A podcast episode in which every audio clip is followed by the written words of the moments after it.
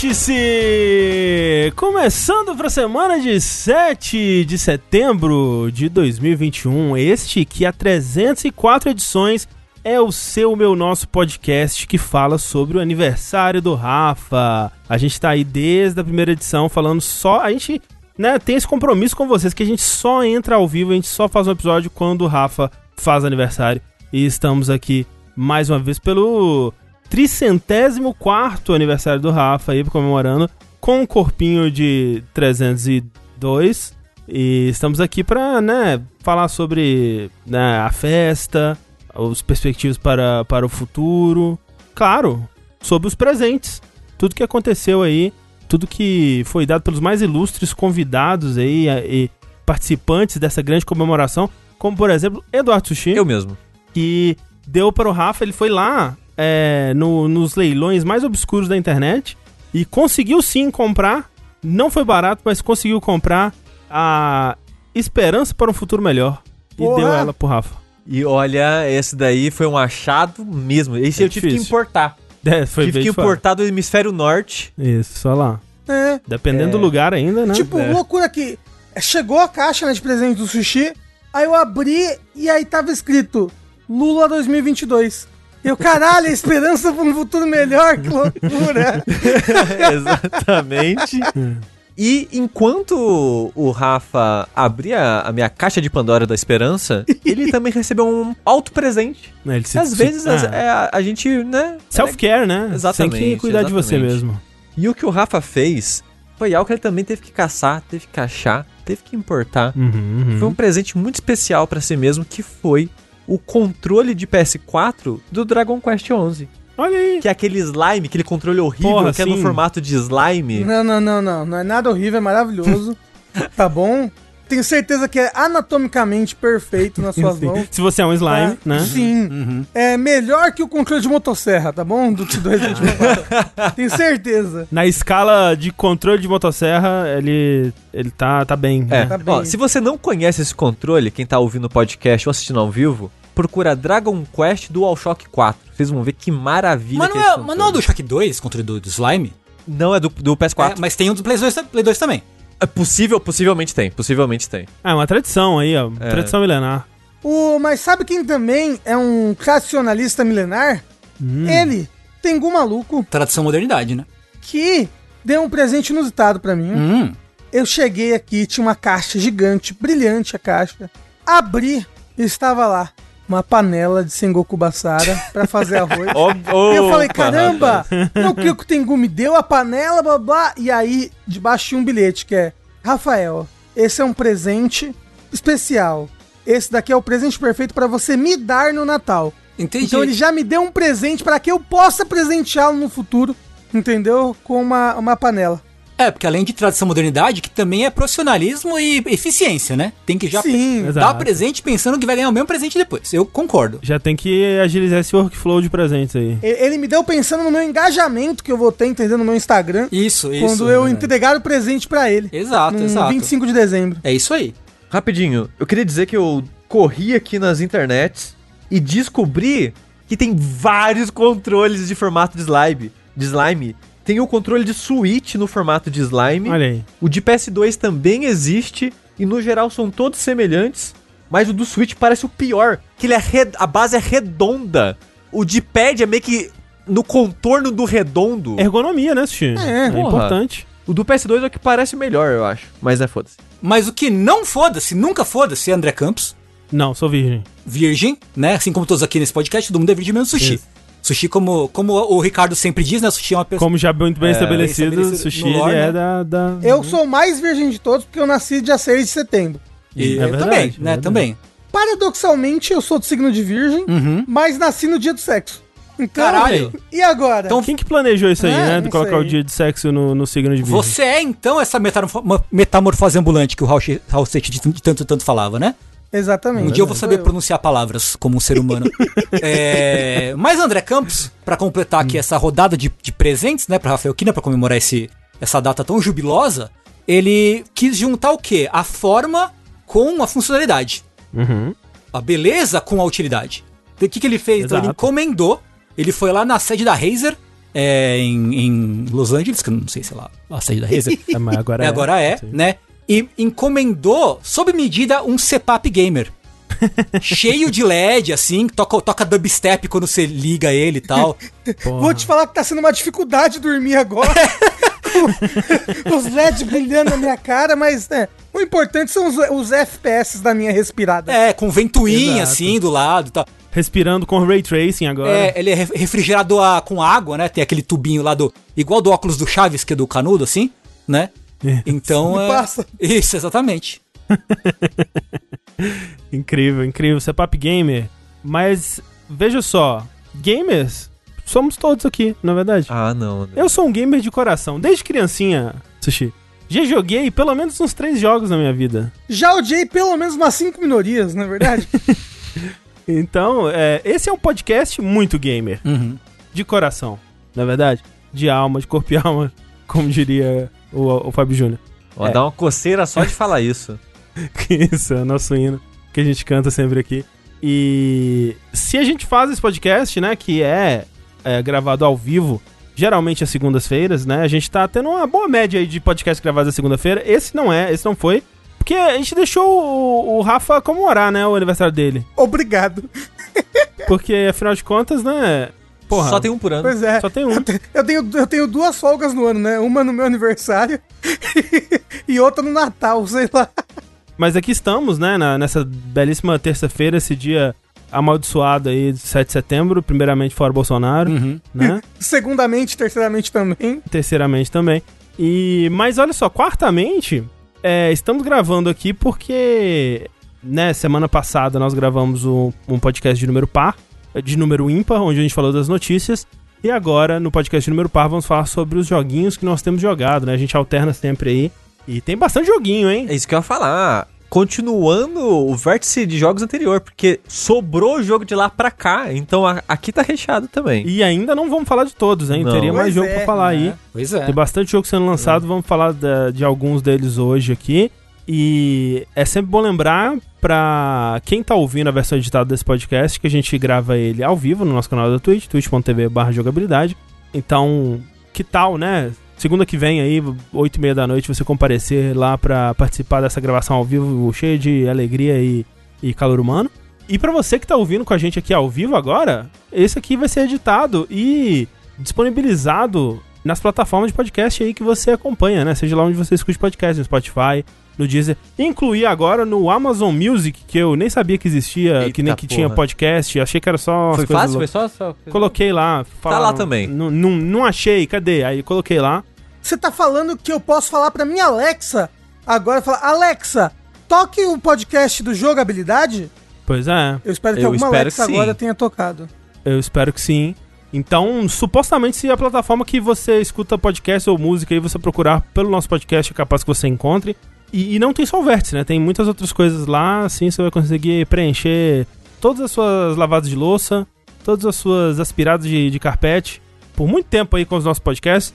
Então, vai lá dar essa moralzinha. E essa moralzinha também é dada todos os meses por pessoas como você, que são a razão da gente estar aqui no primeiro lugar, porque o Jogabilidade é apoiado quase que integralmente por crowdfunding, né? Ou seja, pessoas que vão lá mês após mês e contribuem com o valor que podem aí, a partir de um real já tá fazendo toda a diferença. A partir de 15 você tem acesso aos nossos grupos secretos aí do, do Facebook, do Discord, onde tem podcast bônus, tem a comunidade maravilhosa. E com o seu sub na Twitch também, né? O seu sub também te dá acesso a esses grupos, ou ao, ao grupo do Discord, né? Mais especificamente. E especialmente nesses, nesse momento aí é, difícil aí que tá sendo, né, para todos os streamers, momento de transição para o futuro aí, seja lá o, que, É. o que o futuro nos aguarda. Desgraça, né? Desgraça, provavelmente mais desgraça, mas nesse momento de, de incerteza aí pelo, pelo que vem a- pela frente, é, nós agradecemos muito a todo mundo que tá aumentando contribuições, que tá dando o, o Prime e agora o sub normal também, e tá aumentando o tier do sub, tá dando sub de presente. Então a gente fica com o coração muito quentinho, e não no sentido de que ele está infartando, eu espero. Eu queria deixar uma breve mensagem aqui, que eu acho que é talvez legal lembrar de tempo em tempo. Que ontem, durante o stream que eu tava fazendo, uma pessoa apareceu e falou, tipo, num tom meio de. Parecia meio que, sei lá, arrependido, com desculpa, algo assim, sabe? No sentido de. ah, eu não posso dar sub pra vocês atualmente porque tô sem dinheiro, mas ajudo no padrim com um valor simbólico. E, gente, não se sintam mal por parar de apoiar porque deu, né, apertou o dinheiro. Não precisa sentir mal por apoiar com pouco ou só com Prime. O importante é ajudar da forma que vocês puderem, seja espalhando a palavra, com um real, com cinco reais. Qualquer ajuda vale. E a gente sabe que a gente tá vivendo um momento desgraçado economicamente Porra. no país. Então, se você teve que parar de apoiar, por favor, não se sinta mal. A gente entende muito o que tá acontecendo. E também eu agradeço muito que a, as pessoas que, apesar disso tudo, ainda conseguem é, apoiar a gente. Então, muito, Sim. muito, muito obrigado. É muito comum mundo. mesmo, né? Tipo, a gente recebe, sei lá, em pergunta do Linha Quente, em e-mails que chegam assim. É muito comum a pessoa no final, tipo, hum, eu não tô apoiando não, mas daqui a um mês talvez eu consiga um novo emprego, vou conseguir, é. vou conseguir apoiar. E, tipo, a pessoa super preocupada, assim. Eu me tipo, sinto até um é agiota, é sabe? É. eu tô apoiando, mas pelo amor de Deus, minha família, eu tenho filho. então, mas a gente fica, a gente fica feliz que as pessoas se, se importam, se preocupam, né? Obrigado. Mas realmente é, é, ficamos muito felizes de ter uma comunidade tão incrível. Queria fazer um lembrete rápido aqui de que nós estamos. Lembrete. Estamos no famigerado Subtember, ah, né? No, no site, site twitch.televisão, em que os subs estão com 20% de desconto durante o mês de setembro. É verdade. É a, verdade. a Thalissa deu um pack de 5 gifts ontem que tava no, no desconto. Então, Olha aí. então se de repente você tá considerando aí, pô, dar um subzinho, comprar um presentinho pro, pro amiguinho, de repente agora é a hora. De repente, se pá, considere aí. É. Se, se for de seu agrado. E, André, antes de começar, hum. as pessoas estão perguntando o que, que é esse botão. Mostra para as pessoas, rapidinho. Que que Ó, esse, que botão, esse botão a gente abre. Nos momentos de, de urgência, necessidade, perigo, a gente pode apertar ele e Obrigado, era só isso que eu queria fazer. É, o botão não faz nada, na verdade ele tá desconectado, né, inclusive. mas ele vai ser usado. Ele vai ser usado num projeto secreto em breve. Um projeto muito ousado. Um projeto muito ousado que estamos trabalhando nele aí há alguns meses, junto de Sansigolo, que talvez esteja no chat, não sei, e outras pessoas aí envolvidas. Fica aí, fica aí a, o mistério, na é verdade? Vem aí. Jogabilidade anuncia programa nuclear. Exato. Sansigol tá enriquecendo urânio no porão dele. Isso. Exatamente. Isso, pra ver se a, o enriquecimento passa pra gente, né? Ah, Exatamente. Vamos Clarice, ver. A Clarice falou que deu um sub de presente. Ai, que lindo. Poxa vida. Ah, meu Deus. Obrigado, Clarice. Oh, obrigado. O André vai lá no quarto buscar o sub. Eu vou lá buscar depois. Depois, ó, depois a gente dá uma olhada nos no subs que a gente perdeu aí. A gente vai agradecer a todo mundo no, no break. Mas vamos lá então falar sobre videogames. Yes! Como o Projota sempre quis, temos muitos videogames para falar. Eu queria começar com o videogame que está tomando de, de assalto a, as mentes do, dos jovens videogameistas aí. Que no caso, Rafa, um jogo que eu e você é, terminamos aí recentemente. Sim. E eu acho que o Tengu e o Sushi não jogaram, que é Psychonauts 2, não, não né? Não joguei, não joguei. No caso, André, é um hum. videogame que eu fui ao Overloader falar sobre e depois eu fui ao Nautilus falar sobre. Rafael Kina, o maior especialista de Psychonauts 2 desse país. Exato, né? a primeira pessoa e a última a zerar Psychonauts 2. o meu nome está nos créditos do jogo, que eu apoiei a campanha. Então, quando você zerar o jogo, vai estar tá lá escrito em algum lugar, Rafael Kina, rapidinho. Exatamente, exatamente. Queria eu que eu tivesse na época dado um tier mais alto, André. Porque eu apoiei na época com o tier de 30 dólares. Eu procurei o seu nome. Eu procurei o seu nome, procurei o nome do Lucas, não achei ninguém. Então, na época que eu apoiei, uns 30 dólares, eu acho que eu paguei uns 65 reais, uns 70, assim. Imagina, que loucura. Porra, hoje em dia eu penso, cara, devia ter dado um tier mais alto. Né? Só pra o meu, meu, meu, meu, meu, meu nome aparecer ali no cérebro. Poxa vida. Pois é. Você é. lembra? Dólar a dois pouco? Porra, que delícia. Não, não lembro. Acho que foi uma alucinação coletiva isso aí. Não, não teve isso aí, não. Mas, Sushi, você tava considerando, né, jogar o primeiro e, e o Sim. segundo, né? Agora com o Game Pass, né, eu tô ali, tá ali. O primeiro, na versão do Xbox, com, né, os... A emulação com melhorias lá do Xbox Series X. E o 2 também tá lá, né? Aí eu pensei, por que não? Uhum. O André falou que envelheceu bem, ele falou que ainda gosta. Pois é, porque, tipo, o, o 1, assim, ele é um jogo que eu tenho muito carinho por ele. O 1 é um jogo de 2005, né? Foi o primeiro jogo da Double Fine. Que eles ficaram, que é um é, também é um jogo com um histórico de, de desenvolvimento desgraçado, assim. Eles ficaram muito tempo trabalhando no jogo. É, acho que de 99 até 2005 ou 2000 até 2005, assim, que se hoje em dia 5 anos pra desenvolver um jogo já é muita coisa, na época do PlayStation 2, né? Era muita, muita coisa. E, né, ele, ele inclusive ele foi quase cancelado por causa da Microsoft, que era a publisher na época, né? E, e dropou, que é muito irônico hoje em uhum. dia. Um desenvolvimento muito difícil e tudo mais. É um jogo que você consegue ver esse desenvolvimento difícil nele, né? E com o tempo, eu acho que a narrativa em cima de Psychonauts 2, ela foi focando mais na, no, talvez nos problemas que o jogo tinha, na minha percepção pelo menos. Então, então quando eu lembrava de Psychonauts 1, eu lembrava dos momentos bons que ele tinha, mas sempre pensava, ah, mas é um jogo que ele tem todos esses problemas aqui, né, e, e de 2005, então com certeza é um jogo que envelheceu mal. E desde lá, eu, eu, nunca, desde mais ou menos da época ali, vamos dizer 2008, assim, eu nunca joguei ele de novo, do início ao fim. E então na minha cabeça eu pensava, ah, vou deixar ele lá, vou deixar ele na memória, porque se eu jogar hoje em dia, talvez eu perca esse apreço que eu tinha por ele, esse brilho, assim, que, que ele tem no meu coração, né? E aí eu fui jogar é, recentemente, né, pro, pro 2, porque tem o 1 e o Rhombus of Ruin, né, que é o jogo de VR que eles lançaram mais ou menos na época ali do, da campanha do 2, né? Eu acho que foi 2017, alguma coisa assim. É, foi depois da campanha, mas é. E todos os três, eles são parte da mesma história, né? Muito diretamente, assim. O um, ele termina com os personagens indo numa missão.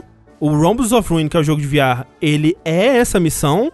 E o 2 são as consequências dessa missão, direto, assim, né? Tipo, Eita. o 2 começa basicamente no lugar onde o Rhombus of Ruin termina, né? Então, é... É muito direto, assim. Tipo, o 2 ele se passa três dias depois do 1, um, basicamente. Assim. E, e, o de VR é bom? É bom, é bem legal, assim. É tipo, é bem simples. É, é, um, é um daqueles jogos que é mais um. Um brinquedinho de VR, assim, né? Mas é, é, é uma adaptação de um, de, do Adventure pro. Pra, né?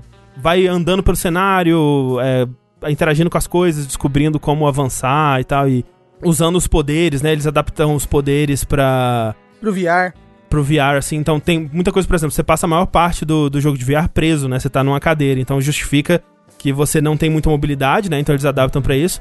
Mas você tá saltando de mente em mente com o poder de clarividência. Então você tá vendo o mundo de várias perspectivas. É bem espertinho o jeito que eles adaptam a premissa de Psychonauts, que é um jogo de plataforma, né? Pra mobilidade menor e, mais limitada de um jogo de VR. Mas dá para ir pro 2 de boa? Dá, dá sim. Dá, assim, dá, mas eu, ao contrário do André, quando eu joguei Psychonauts da primeira vez, fiquei muito apaixonado e tudo mais, mas eu rejoguei, eu rejoguei ele muitas vezes durante a minha uhum, vida. Uhum. E rejoguei faz uns 5 anos atrás o primeiro Psychonauts. E tô vou começar a rejogar ele agora, porque eu instalei no Xbox. E uhum. eu acho que ele é um jogo que, que vale muito a pena se jogar hoje em dia. Ele é um jogo de plataforma com investimento talvez menor do que os jogos de plataforma daquela época, que teve vários problemas no desenvolvimento e tudo mais, então ele é meio travado. É o primeiro jogo de um estúdio, né? É, ele é muito um ambicioso. Estúdio. Putz, ele, é, ele é tão ambicioso que ele quase que acabou com a Double Fine exato, no primeiro exato. jogo deles. E, para mim, ele era o melhor jogo da Double Fine até o Psychonauts 2 ter saído. Da minha memória também, mas eu tava meio que, tipo, talvez não seja, né, e tal. Mas é, eu acho que o, o que aconteceu quando eu rejoguei o 1, e eu não joguei nenhuma versão boa do 1, porque eu joguei a versão do que tem no, no PlayStation 4, que é a versão do PS2 emulada, que é uma versão de frame rate horrível, gráfico horrível do, do Psychonauts 1, assim, é, não, não, não, não recomendo, a menos que você se importe muito com a platina. Mas jogando essa versão, aconteceu algo que é muito raro de acontecer, que eu acho que eu saí de, desse, de ter jogado Psychonauts 1 gostando mais dele do que na época. Tipo, o meu apreço pro Psychonauts 1, ele cresceu, assim. E... Eu Você ainda... diria que ele entrou na sua mente? Entrou na minha mente. Tipo, se, eu acho que se a gente fosse fazer um top 10 jogos da vida, no momento, talvez ele até entraria. Vamos ver o que que... O que que eu, eu faria dessa lista aí, mas... Quer dizer que você gosta mais do 1 do que do 2? Não, vamos falar, vamos falar sobre isso ainda. Ok, ok, ok. E o Sushi, ele foi feito pela Double Fine, que tinha muita gente da LucasArts, certo, André? Não muita gente, mas tinha uma galera. É. Mas o negócio é que ele é uma plataforma mas ele tem um sentimento de adventure, é. um, um, jeito de escrita, de conversas engraçadas. E, e, é parte do problema do, do que causou no desenvolvimento dele, porque justamente ele é um jogo de plataforma, mas com mentalidade de adventure, que é muito diferente, né? Tipo, quando você vai fazer um jogo de plataforma, você tem. E, e a maioria dos jogos, na verdade, né? Tipo, você vai fazer um jogo de tiro ou de briga de rua, sei lá, de porradinha você tem um, um, Você constrói uma base de gameplay ali, né? Você constrói um conjunto de habilidades que aquele personagem vai ter. E aí você vai construindo é, momentos para aquele personagem usar aquilo. E aí vai mudando, tipo, ah, os inimigos vão mudando, ou o cenário vai mudando, né? O, o desafio vai mudando um pouco. Mas a base do jogo, ela permanece, geralmente, né? Ela permanece constante, né? E o, o lance do Psychonauts, que é, é o que deu tanto problema num Quanto no 2, que também foi um desenvolvimento muito longo e, e, aparentemente um tanto sofrido também, é que ele tem essa mentalidade de adventure, que cada caso é único. Então, cada fase vai introduzir é, mecânicas co completamente diferentes de gameplay, com estilos de arte, né? Porque tem, né, a, a, a, o lance que as fases elas se passam dentro das cabeças das pessoas, então cada fase tem assets completamente únicos, assim, e muitas delas têm mecânicas, né? Tipo, uma, uma fase muito famosa do, do 1 é a fase do, do teatro, por exemplo, né? Que a, a mecânica dela é você. Você, através de peças de teatros é, diferentes, você vai resolver puzzles. É como se os objetos de um jogo de, de um jogo de adventure fossem scripts de peças de teatro. Então, por exemplo, tem um dragão no cenário, né? E, e você precisa subir na cabeça desse dragão. Você acha uma peça de teatro que fala sobre um cavaleiro. E aí você manda os artistas interpretarem essa peça, o cavaleiro vem e derrota o dragão, e aí ele cria uma plataforma para você avançar no cenário. Tipo, é uma coisa completamente única, assim, muito pirada da cabeça, que dá, assim, muito trabalho, né, de você fazer. Quase quebrou o estúdio de fato, né? Então, ele tem essa mentalidade de, de jogo de adventure. E eu recomendo demais, assim, se você tem, né, um, um PC ou um, um, console Xbox aí a partir do Xbox One, é, você consegue jogar porque ele tá no Game Pass, né? Tanto um quanto dois, né? Então, inclusive, eu recomendo muito que, que joguem. Essa, essa foi uma das perguntas que eu mais recebi enquanto tava fazendo a live, né? Que eu joguei o Psychonauts 2 todo em live. É, se dá para você jogar o 2 sem ter jogado um. Dá. Ele faz um, um resumo muito bom, inclusive, da história no começo e em questão de, de eventos, do, do que tá acontecendo naquela história, você tá bem coberto ali, você consegue entender o que aconteceu no 1 e ir pro 2 a partir disso. Mas você vai perder muito contexto, você vai perder muito de quem são esses personagens, qual a relação entre eles.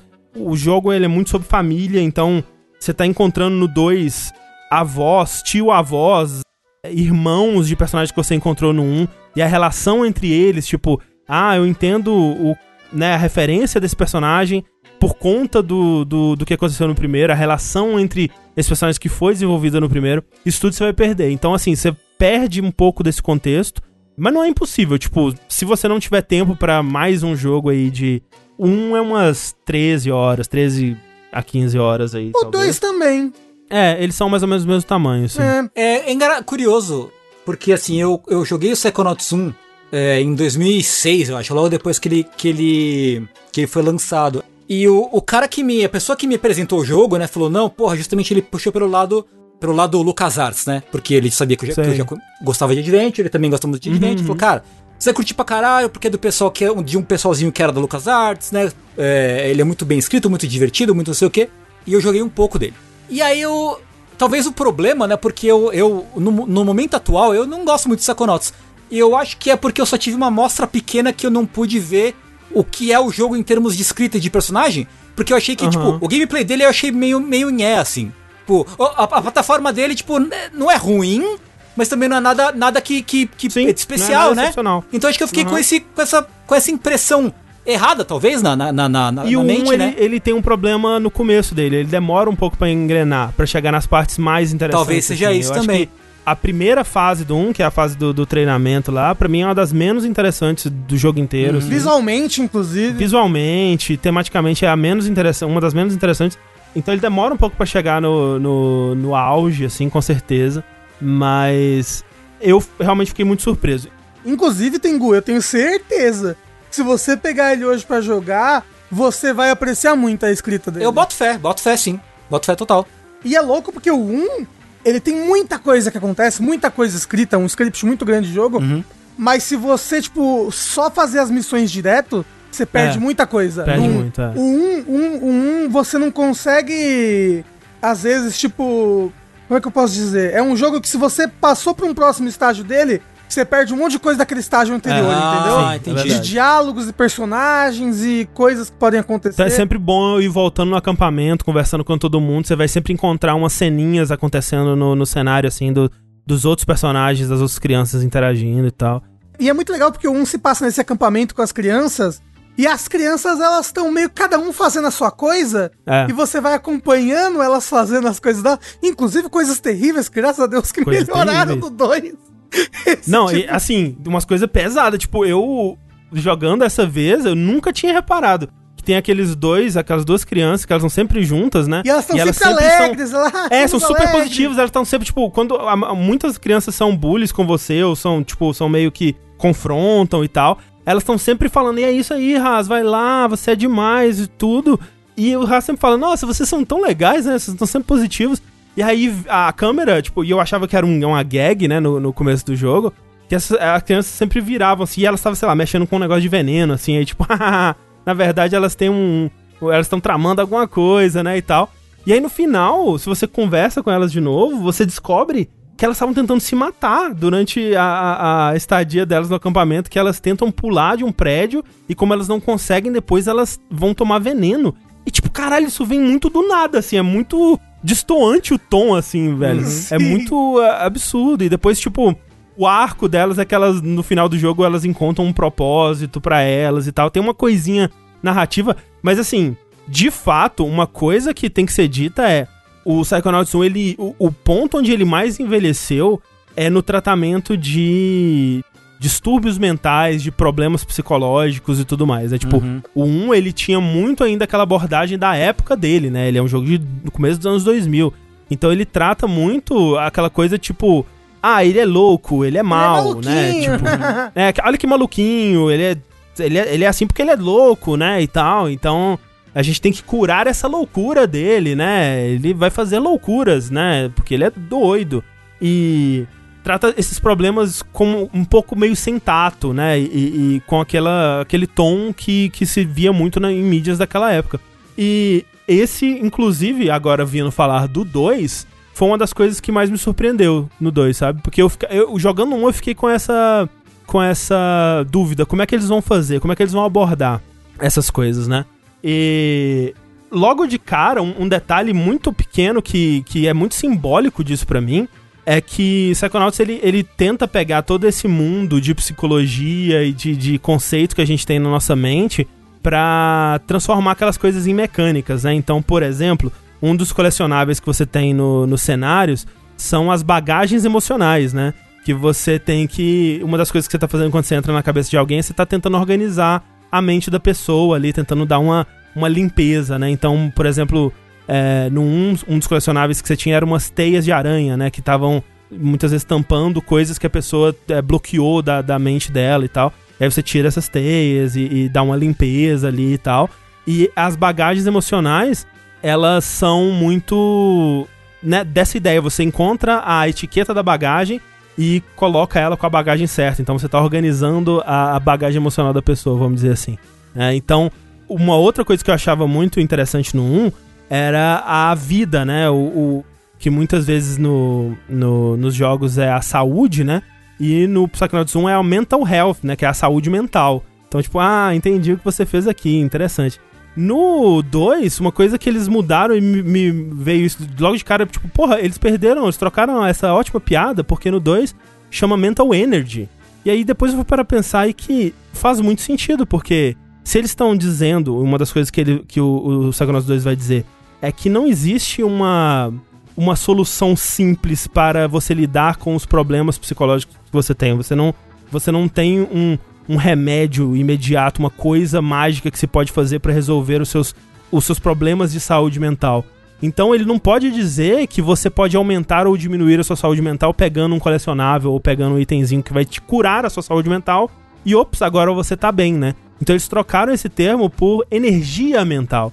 E essa mudança é pequena, é boba, assim, é uma coisa que você talvez nem repare, mas ela é muito simbólica do, do jogo inteiro para mim, do, do jeito que ele vai tratar esses assuntos, que eu achei muito mais maduro, muito mais responsável, assim. Você vê que, né, eu vi em entrevistas que eles tiveram aconselhamento de, de psicólogos e tal para tratar desses assuntos com mais tato e tal, e eu acho que eles fizeram um, um bom trabalho nisso aí. Tipo, o jogo é realmente um jogo de 2021 e não mais um jogo de 2005, sabe? Uhum. É um jogo que trata as coisas com tato, com consentimento das pessoas, uhum, sabe? É, ele, ele leva muito isso em consideração, é verdade. É, é o, o Res, por exemplo, nesse jogo, ele pergunta para as pessoas antes de entrar na mente delas. Tipo, posso entrar na sua mente? Posso fazer uhum. isso e aquilo? Então, e, e, é algo, inclusive, que ele vai aprender, né? Ele, ele, aprende uma lição sobre consentimento dentro do jogo e sobre, Sim. tipo, você tá na mente de uma pessoa, você deve respeitar essa pessoa, sabe? Que você tá... É que você tá lidando. É, tipo, é um jogo muito mais maduro ao tratar desses assuntos. É, tipo, tem um momento em, onde ele faz uma coisa sem o consentimento da pessoa e isso é, é levado a sério pelos personagens no jogo, né? E, e é um ponto é, é interessante, porque vo isso volta depois, né? Como algo a, a ser discutido como algo tematicamente relevante para a história, né? Pra, pra outros personagens também. Então é, é, é, muito interessante. Mas o que, que é o Psychonauts, né? Ele é esse jogo de plataforma é, onde você joga com o Ras, que é esse, o, o Rasputin, né? O Rasputin, né? Como eles chamam. Que é esse, esse, essa criança que ela vem de uma família de circo, né? Então ele tem ali o pai, a mãe dele e 74 irmãos que são acrobatas de circo, né? E tal. E ele também é um psíquico, um, como é que vai? Um, é, um médium, né? Uma pessoa com poderes psíquicos, né? E nesse mundo existem os. É, essa coisa do poder psíquico é uma coisa estudada cientificamente, né? E tal, e tem esse grupo que são os psiconautas, né? Que são quase como se fossem os super-heróis desse grupo, né? Eles são tidos, pelo menos pelo público em geral, como se fossem esses heróis, né? Tem quadrinhos sobre eles, né? Eles são é, muito reverenciados pelas crianças e tal. E, e o jogo se passa numa época que é tipo um 1950, 1940 é. americano, sabe? Sim, é, sim. Tanto que, se eu não me engano, quando você vê a data de nascimento do Rasputin, é tipo 1945, né? Um negócio. Assim. Ah. É tipo, é bem antigo. Ou pelo menos. Talvez eu esteja louco. Talvez eu esteja maluco, mas eu acho que é tipo isso. Pois é. E aí, né, tem, eles têm esse acampamento de, de verão, que é como se fosse tipo um acampamento né, escolar, só que pra crianças psíquicas, né? E aí eles ensinam elas a usarem os poderes e tal. E o primeiro jogo é sobre isso, o Raz indo nesse nesse acampamento e, e desvendando uma, uma trama lá e, e, tal, resolvendo as coisas. E aí ele se torna um psiconauta, né? E o 2 é sobre ele. Né, o Rhombus of Ruin, que, é, que é a, a, a, o jogo enviaria é sobre ele na primeira missão dele. E o 2 é continuando essa, essa história aí com os desdobramentos do que é descoberto nessa primeira missão, né? E aí no 2 ele vai pro QG dos psiconautas aí, onde ele vai conhecer mais sobre os membros fundadores desse, desse grupo, né? Do, dos quais no primeiro jogo é, você conhece um só, que é o Ford Cruller. E no 2 você vai ouvir sobre ou conhecer todos os outros e saber mais sobre a história. O jogo é muito sobre essas pessoas, a história delas, como que os Psychonauts foram fundados, né? Com que objetivo, o que, que aconteceu para hoje em dia eles não estarem mais juntos como eles estavam no passado o que aconteceu no passado dessas pessoas, porque que né, o Ford Cruller no, no primeiro jogo você descobre que na última missão dele, ele teve a psique dele foi estilhaçada, né? E hoje em dia ele nem é mais mandado em missões porque ele como se aposentou por invalidez, vamos dizer assim, né? E no 2 você vai muito saber é, mais sobre isso. E uma outra coisa que me pareceu óbvia em retrospecto, mas que eu nunca tinha parado para pensar, é que um dos, dos assuntos que são abordados no primeiro, que são levantados no primeiro, e que não são tratados no primeiro, é que o Haas, ele vem de uma dessa família, né, de acrobatas de circo aí, que eles são, eles têm muito preconceito contra telepatas, né, ou, ou pessoas com poderes psíquicos, e inclusive é um dos motivos que leva o Haas a fugir de casa e ir pros Psychonauts, né? É, tem até a brincadeira, né, de que ele é a criança que fugiu do circo, né? Normalmente Exato, a criança na história, ela foge e vai pro circo. E ele não, ele fugiu do circo pra ir pra outro lugar. Exatamente. No no 1 fala que a família tem esse preconceito contra o que eles chamam dos videntes, né? Aham, eles aham. chamam os psíquicos de vidente, porque a família do, do Rasputin foi amaldiçoada a morrer na água. Então essa é tipo meio que a desculpa do 1. Por uma pessoa com poder psíquico. né? Isso, com uma, por uma pessoa, por uma vidente. É. E essa é a desculpa do 1 pra você não poder nadar. Quando você Isso. tem, quando você chega perto da água, aparece uma mão assim pra te pegar, pra te matar, assim, entendeu? Isso. É até assustador, assim. E isso é falado dessa forma e dá esse contexto do, do conflito que o Haas tem com a família dele, né? Que acaba sendo abordado de levinho no primeiro jogo, é, mas esse lance da maldição não é tocado muito, né? E o 2 ele é muito sobre isso também. Então ele é muito sobre a família, tanto a que você encontra no, no, no- sentido da, da família dos fundadores dos Psychonauts, quanto a sua família de verdade mesmo, sua família de sangue, né? Vamos dizer assim. Que no caso, a família do, do Haas, né? Então, assim, não quero entrar em muitos mais detalhes do que isso, mas eu, eu, eu tenho que dizer que a história, ela me engajou de uma forma, assim. Eu acho que muito talvez foi porque eu já conhecia muito esses personagens, já me identificava muito, já, já tava interessado na- nas relações entre eles, já gostava muito de todos eles, mas é uma da. Eu diria que é uma das melhores histórias de videogames em anos, assim, pra mim, porque ela não só ela tem um coração muito grande e personagens muito legais de você acompanhar, de você você entender o que eles estão passando e como que eles se relacionam, né? E até os novos personagens são maravilhosos, assim. Mas também no sentido do- das reviravoltas e do mistério, né? Porque tem um mistério. Tem um- essa entidade que o Dr. Loboto, né? Que é um dos, dos antagonistas do, do primeiro jogo, ele tá tentando, tá trabalhando pra alguém, né? E você não sabe quem é esse alguém. A primeira missão, inclusive, são os Psychonauts tentando descobrir pra quem o Dr. Loboto tá trabalhando, que é uma coisa que liga com o Rhombus of Ruin e tal. E você descobrir quem é essa pessoa, pra quem que ele tá trabalhando, tem alguém infiltrado nos Psychonauts, tem alguém que é um espião dentro da gente, essa, essa, né, essa conspiração, né? É muito legal de ir acompanhando e tem muitas reviravoltas, e tem momentos de explodir a cabeça, assim, que as coisas estão indo pra um que você acha que é um rumo. Durante o meu gameplay inteiro eu tinha certeza de uma coisa e vai saber, né, se ela se provou ou não aí. Mas é muito legal como que a história ela vai se desenvolvendo, como que ela se desfecha. Eu amei, amei demais a história. Tinha muito tempo que eu não não gostava tanto assim da- de acompanhar a história mesmo de um jogo, assim, de- de- do jeito que eles fazem aqui. Tinha muito tempo mesmo. É porque, como você falou, é muito bem contado, muito bem escrito. Então, todo diálogo você. Como os diálogos são, são muito engraçados várias vezes, toda hora muito atento querendo saber o que vai acontecer, e esse mistério, e já fica aí. O terror, eu acredito, de todo tradutor, que Ah, é a é. palavra mou, né? Que, que pode significar infiltrado, mas também significa topeira. Então tem um milhão de trocadilhos com isso. E verruga também. E verruga, verruga. é. Nossa, então, tipo. Eles fazem um monte de piada com isso. né, né? Eles fazem muito piada com tudo. Inclusive, tem um diálogo em especial que eu, que eu ri demais, assim, que é um diálogo de uma pessoa que tá fazendo panqueca. E, tipo, Ah, é cara, esse maravilhoso, diálogo é um é, muito. incrível. É maravilhoso. É muito bom, Rafa, porque tipo, tem, tem coisas que Psychonauts 2 consegue fazer por ser um jogo né, moderno, com gráficos muito fodas e expressões faciais, que o 1, por exemplo, ele não conseguia tanto, né? Então, tipo, tem momentos que são engraçados porque corta pra um personagem a reação dele, né? Tipo, o, essa cena que você tá falando, que tem os animais, né? Às vezes a gag é só a reação do animal. Cortou pra cara do animal, o animal olhou pra tela com a cara engraçada, assim.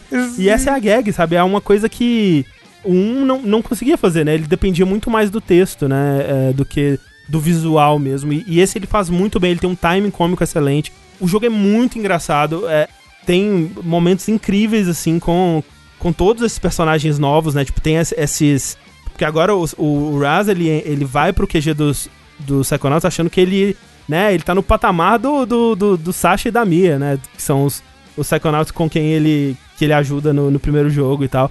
E aí ele chega aqui e ele vê que ele é um estagiário agora, né? Ele, é, ele tá começando de, de baixo. Então ele tem que lidar com os outros estagiários que estão lá há mais tempo, que são até mais velhos e tal, e como que eles tratam ele. E essa, essa dinâmica entre eles é muito divertida. Os personagens novos, os Psychonauts é, mais velhos, novos que estão introduzidos, são muito legais também. E eu acho que o, o principal, né, que são o- as mentes, né, do, do jogo, que são as fases de fato. Porque assim como o primeiro, ele tem alguns hubs de exploração no, no mundo real, vamos dizer assim, que são muito divertidos de explorar, eles têm muitos segredos, muita coisinha para você achar, muitos coletáveis. É, e esses coletáveis, né, eles vão aumentar o seu level, que vão te permitir gastar pontos para melhorar suas habilidades e coisas assim, comprar coisinhas na loja para melhorar suas coisas. Mas o, a carne do jogo, vamos dizer, tá dentro do, das mentes, né? Que você, o Hazer e os psiconautas, ele tem essa portinha que eles colocam na cabeça de alguém e conseguem fazer uma projeção astral para dentro daquela cabeça.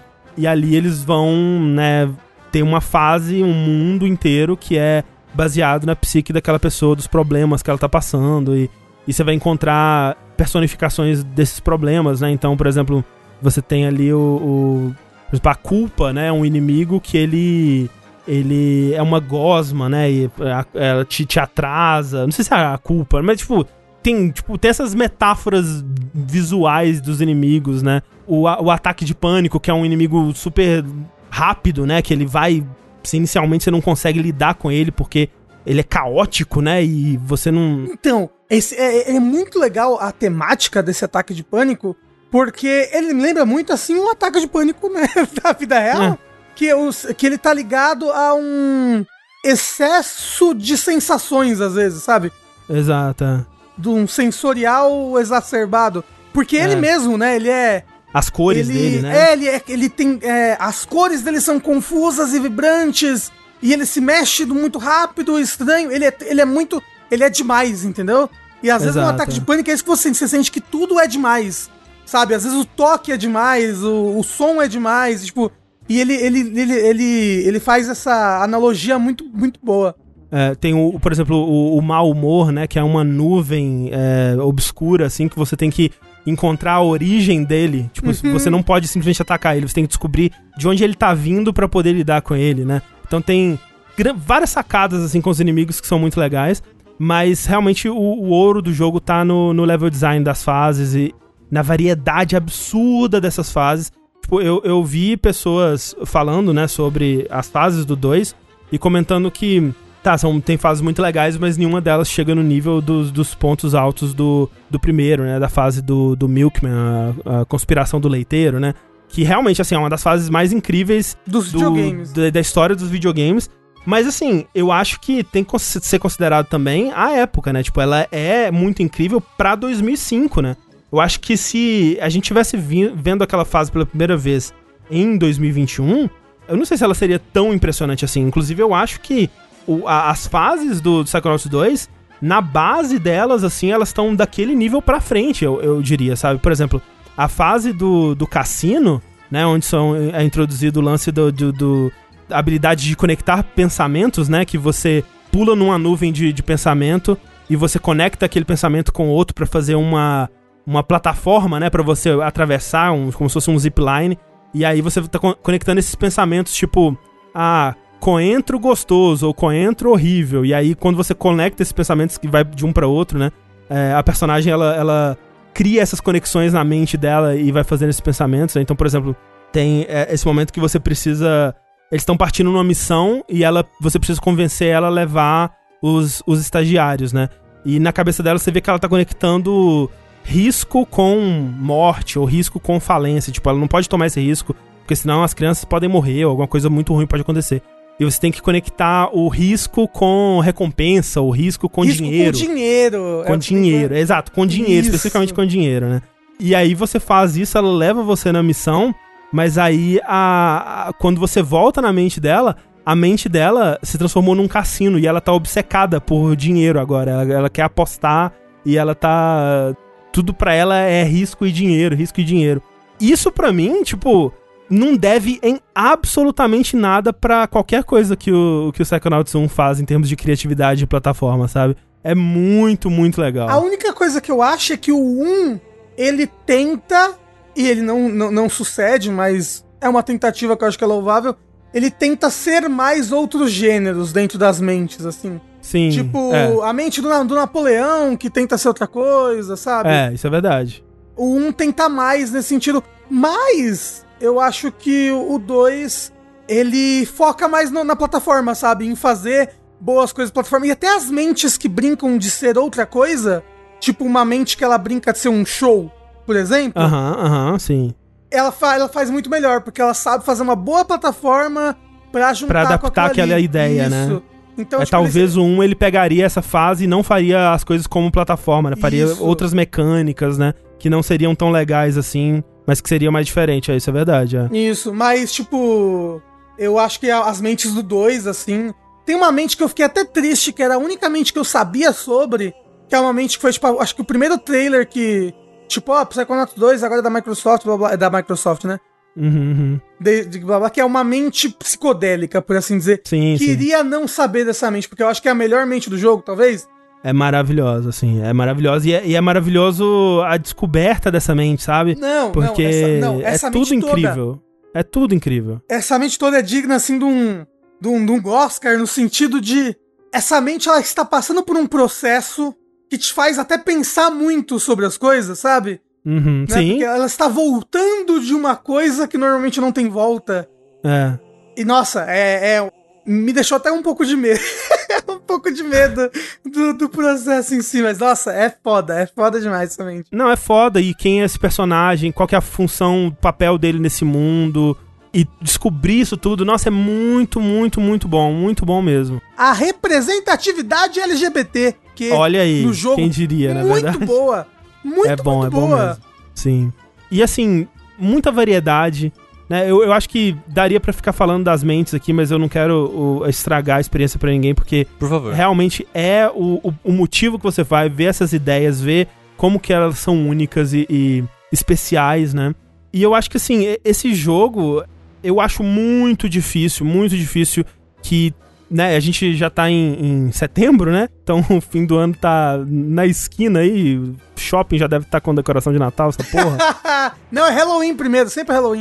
é verdade. Mas e o Halo Infinite nem saiu ainda, André? Pois é. Mas eu acho muito difícil que algum jogo tome o posto dele de jogo do ano pra mim, assim. Então, porra, que, você, você me ouviu falando no Nautilus no Overloader? Acho que foi Não, assim que eu abri não. falando que, tipo, nossa, a gente já tá muito tarde no ano e eu acho muito difícil que saia um jogo que ultrapasse Psychonauts 2 pra mim esse ano. Ele é o meu jogo do ano agora.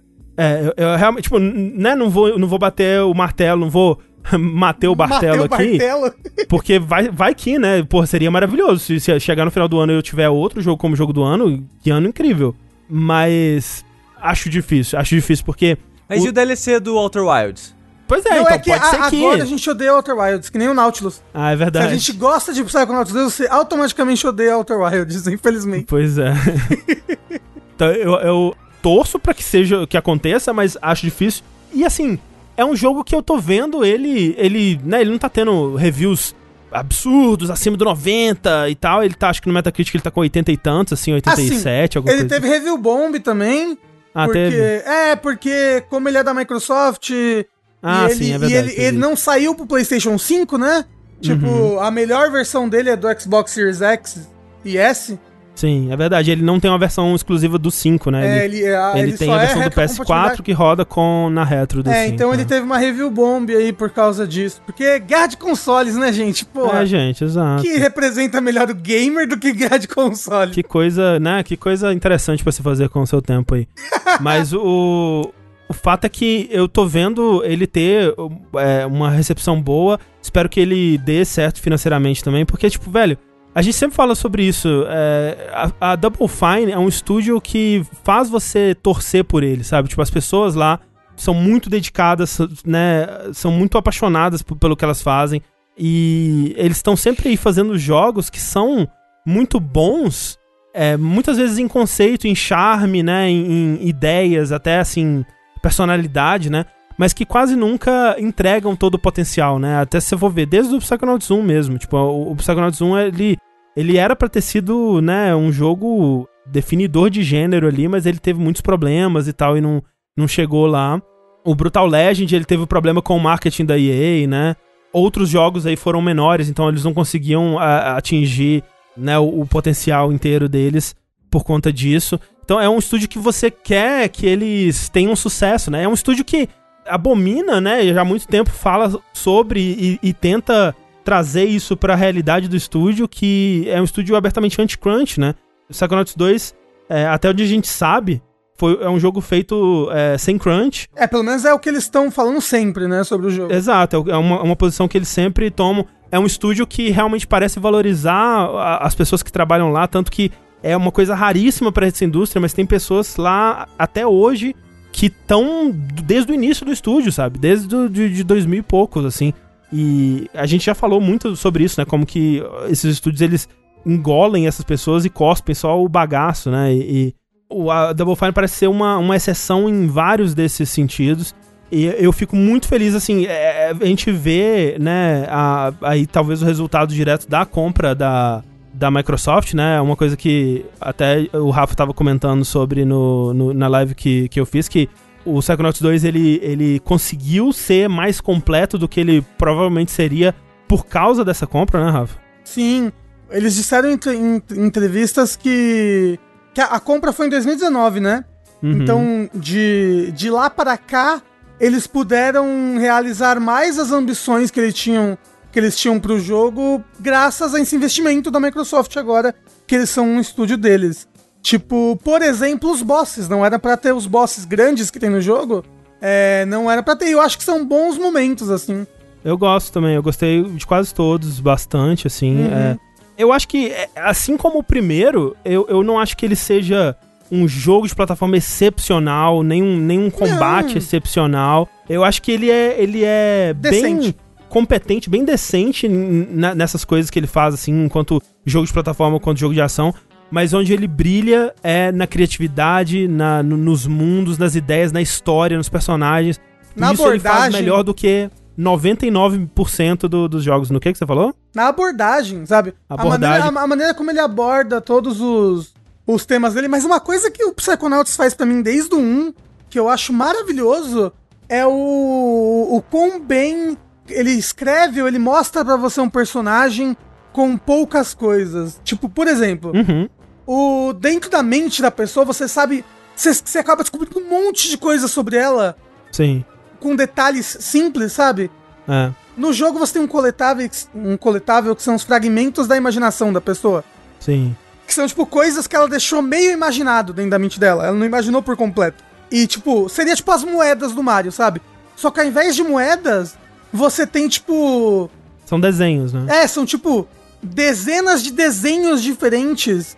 E esses desenhos, eles eles estão num, num, lugar certinho em cada ponto do mapa, sabe? Parece que os Sim. desenhos foram desenhados. Aquele coletável simples, que era um coletável no, no valor de uma moeda do Mario.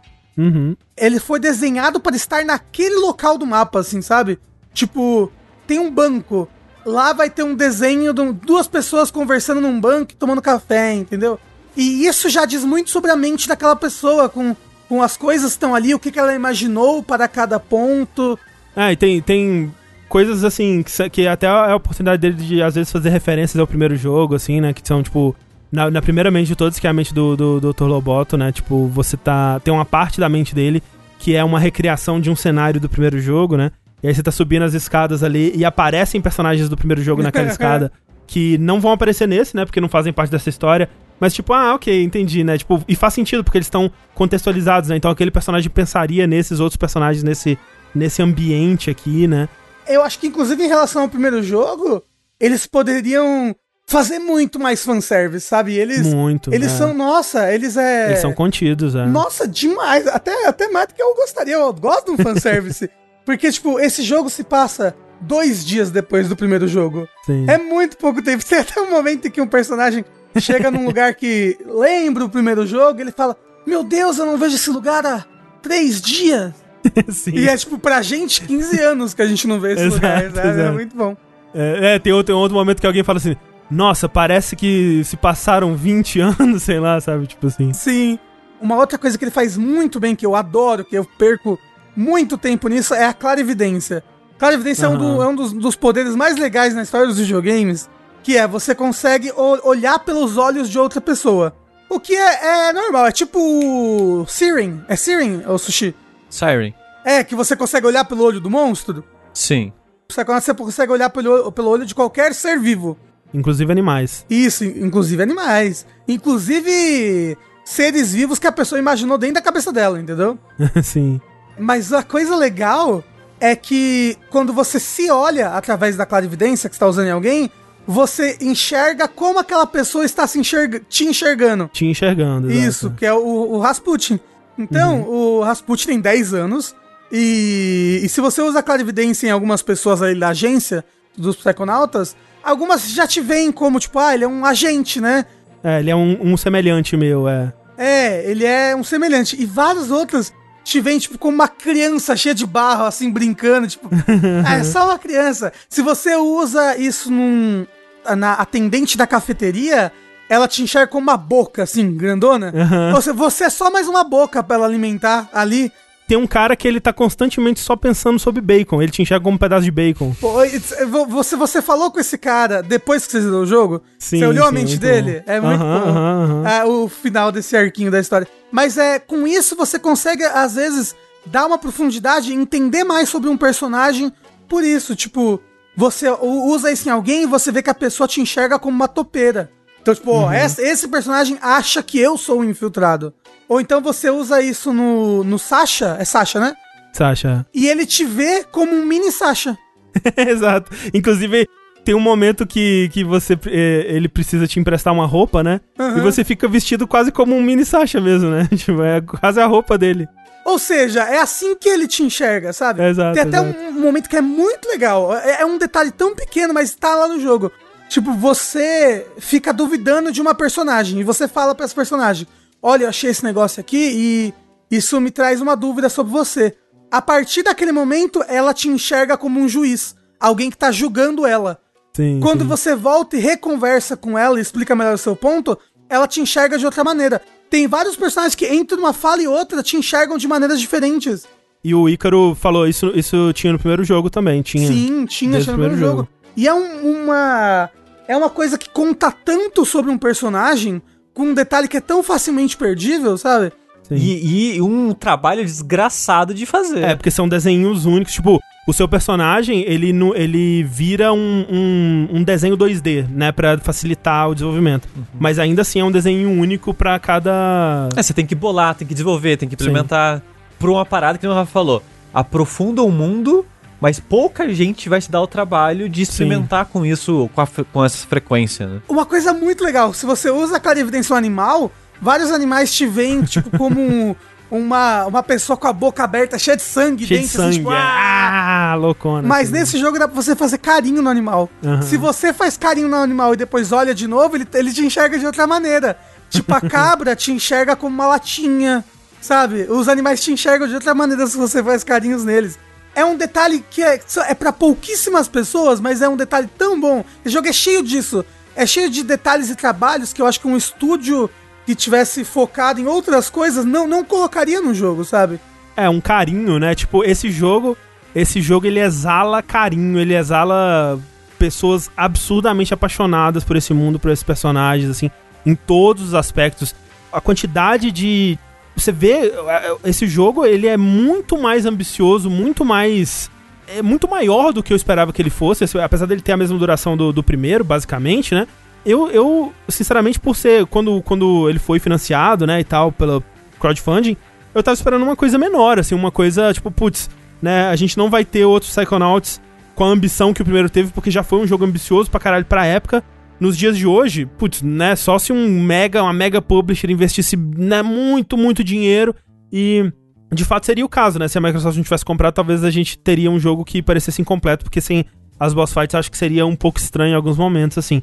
Mas ele é um jogo muito ambicioso, ele tem muita cutscene com animação feita à mão, assim, as expressões, tudo feito com muito carinho, muito cuidado em todos os momentos. Ele é um jogo com uma assim, a direção de arte dele é maravilhosa, né? Tanto pelo é, é, o estilo visual dele que muda de mundo em mundo e aquela coisa toda e a arte do Scott Campbell transformada, né, nesses personagens 3D.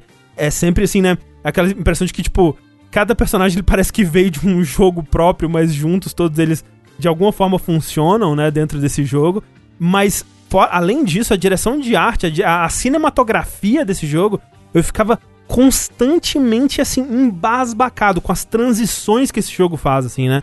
Uma, uma coisa da, da, da, da, animação, ele não é. Acho que ele não usa mocap, né? As animações animação deles são mão, feitas é. à mão. Então parece uma animação de desenho mesmo, sabe? Sim, sim. Tipo, é, é muito impressionante as animações desse jogo. Você ia falar de uma transição que é uma cabeça rodando? Tem essa da cabeça maravilhosa, excelente, né? Mas eu, eu ia falar de uma que é um. Eu não sei se é essa que eu tô falando, que eu tô pensando, mas tem, tem uma coisa rodando nessa também. Que é assim, tem um momento do jogo que você precisa pegar umas, uns pedaços de vidro, né? Você chega no final da fase, você pega o pedaço de vidro. Aí ele pega o pedaço de vidro assim, e aí transiciona de, com esse pedaço de vidro indo já para outro cenário com um corte imperceptível, encaixando no lugar que esse pedaço de vidro tem que estar. Tá. E aí aparece o reflexo de alguém por trás desse pedaço de vidro e, e o, seu, o, seu personagem, ou, ou, alguém segurando esse, esse espelho assim na mão, né?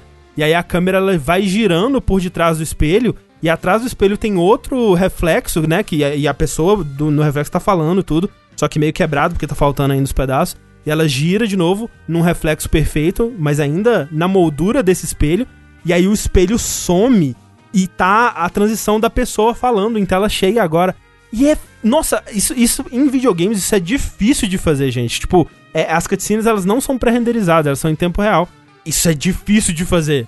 Tanto que no Play 4, que, né, que a emulação do Play 5 do Play 4, sei lá, é, não é tão fluido quanto no Xbox. No Xbox, pois essas é. cenas, o load é minúsculo do jogo, né? Porque, é, né? né? É, Eles, obviamente, deram uma, uma claro, caprichadinha claro. mais no Xbox, né? Tanto que é 4K no, no Series X, o cara é, é tipo, em alguns momentos do, do, da versão de, de Play 4, ele, ele dá um, uma pausa na, no meio da transição, aí dá o íconezinho de load e continua. E você fica, ok, se não tivesse essa pausa, essa transição teria sido perfeita. É, assim, no né? Xbox é seamless, assim, é, é, é lindo, é lindo, muito, lindo, lindo, muito lindo. foda, assim. O jogo em 4K tá lindo demais. A, a direção de arte no geral do jogo é, é uma coisa absurda. Eu não esperava, sabe, uma, uma polidez nesse nível, uma, uma, uma certeza, sabe? Eles, é um jogo que ele sabe muito bem o que ele quer ser. Ele faz muito bem tudo que ele tenta fazer, assim né, essas coisas de, de, né, a plataforma não é maravilhosa, o combate não é maravilhoso, mas tudo funciona. É, é, o, é o jogo do ano, eu acho, assim, não tem que, não tem que dizer. Pode encerrar já, gente, pode vir 2022. é. mas assim, é o meu jogo do ano. é o meu jogo do ano. Eu acho que mesmo vocês que amam já Psychonauts, vocês não esperavam que fosse Não esperava. Assim, né? eu, eu tava, tipo, eu fui pra esse jogo, assim, sinceramente, eu tava, tipo, não, porra, legal, Psychonauts vai finalmente lançar, vai ser legal. Mas eu tava, tipo, com aquela sensação de quando você vai encontrar um amigo antigo, que é tipo, pô, velho, ele era meu amigo, né, antigamente. Mas nossa, já se passaram 15 anos, né? Será que a gente ainda vai ter alguma coisa? Será que. Será que eu sequer me lembro do porquê que a gente era amigo? Putz, era legal, mas será que a gente ainda vai, vai ser legal hoje em dia? E assim, as minhas dúvidas, primeiro elas foram, deram uma diminuída quando eu rejoguei o primeiro, e aí eu descobri o que, que fazia dele tão especial. Mas eu tinha todas essas dúvidas sobre. Putz, será que o 2 ele vai conseguir manter tipo, aumentar ou no mínimo manter o que o primeiro fez. E vou retornando àquela pergunta que você fez, né? Acho que ele vai muito além. O 2 é muito melhor do que o primeiro, muito melhor. Então, você tá me dizendo, André, que se o 1 um tá possivelmente no seu top 10 jogos da vida, o 2 tá top 5 jogos da vida? Talvez! Esse é o Dark tempo. Souls dos jogos narrativos? Talvez! Ah, ele, ele, tem botão de Está dito aqui. Hein? E é no bolinha, hein? tem um. É, você aperta a bolinha, ele dá, um, dá uma Pronto, tá desviada, tá feito. Dá uma roladinha, é, é verdade. Tá feito, é um jogo Ó, perfeito. Você marca o inimigo clicando na lógica da, da direita. Olha hein? aí, hein? Olha aí. Então, fica aí. Ó, e. É engraçado que eu tava. Agora, né, que terminei o jogo, eu tava revendo os, os vídeos, né, que eles lançaram de diários de, de produção e tal. E tem um, uma hora que o diretor do jogo tá jogando junto do, do Tim Schafer, assim. E eles estão passando assim numa fogueira, né? E aí, tipo, esse vídeo foi lançado em 2017. Aí o Tim Schafer. Ah, e se eu pular em cima dessa fogueira, eu plano pra cima, que nem Breath of the Wild? E aí o, o cara, hahaha, muito engraçado, é, a gente vai colocar todas as coisas de Breath of the Wild sim. No jogo final tem isso da fogueira, se você plana em cima da fogueira, você, você, você sobe sabe. que nem Breath of the Wild. Ai, esse Tim Schafer. Ô André, você é. platinou, né? Platinei, platinei. André, tem um Figma de Imagination um que eu não acho de maneira alguma em qual que é fase? no cérebro psicodélico, por assim dizer. Sei, eu, eu fiquei bastante nesse, nesse cérebro aí procurando. Nossa senhora. Você lembra qual que é, qual o desenho? É uma Porque flor, você... é uma flor, é tipo uma flor simples, assim. Uma flor de criança, é uma florzinha pra cá, uma pra lá e uma no meio, assim, com todas as pétalas. Não acho. Nossa senhora. Não, essa não, essa eu não tive. Uma que eu, que eu. A última que faltou desse daí pra mim foi a do. Era uma nota, aquele S, nota musical, sabe? Uhum. Que é uma que você tem que pular num lugar bem alto, assim, pra pegar. Eu demorei pra encontrar ela. Eu escutei o André, tem uma hora que eu vi na sala fazer alguma coisa, eu escutei o André, eu tô tentando pular, não consigo alcançar. uma coisa do tipo assim. E nem era Psychonauts que ele tava jogando. É. Não. Então, Psychonauts 2, é, ele tá no Game Pass, o que é ridículo, assim, É, do pelo amor do- de Deus. É do Xbox One e Series, então não E- tem desculpa. E PC. Não, e PC. E, e PC. E é. PC. Que, né, supostamente aí, as melhores versões do jogo, né? Tipo, a, a pior versão do jogo é a mais cara nesse momento, né? Que é a do, do PS4. Que tá 320 reais, eu acho, Exato, falaram. exato. A Microsoft Uau. que botou esse preço falou, tipo, vamos botar bem caro no PlayStation e mostrar que aqui na nossa plataforma é praticamente de graça. Entendeu? E a melhor versão.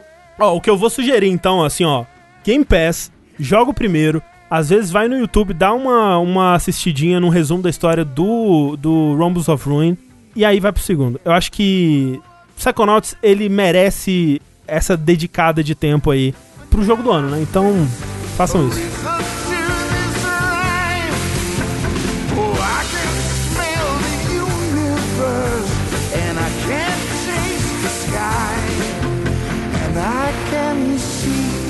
Molecule through my cosmic eye.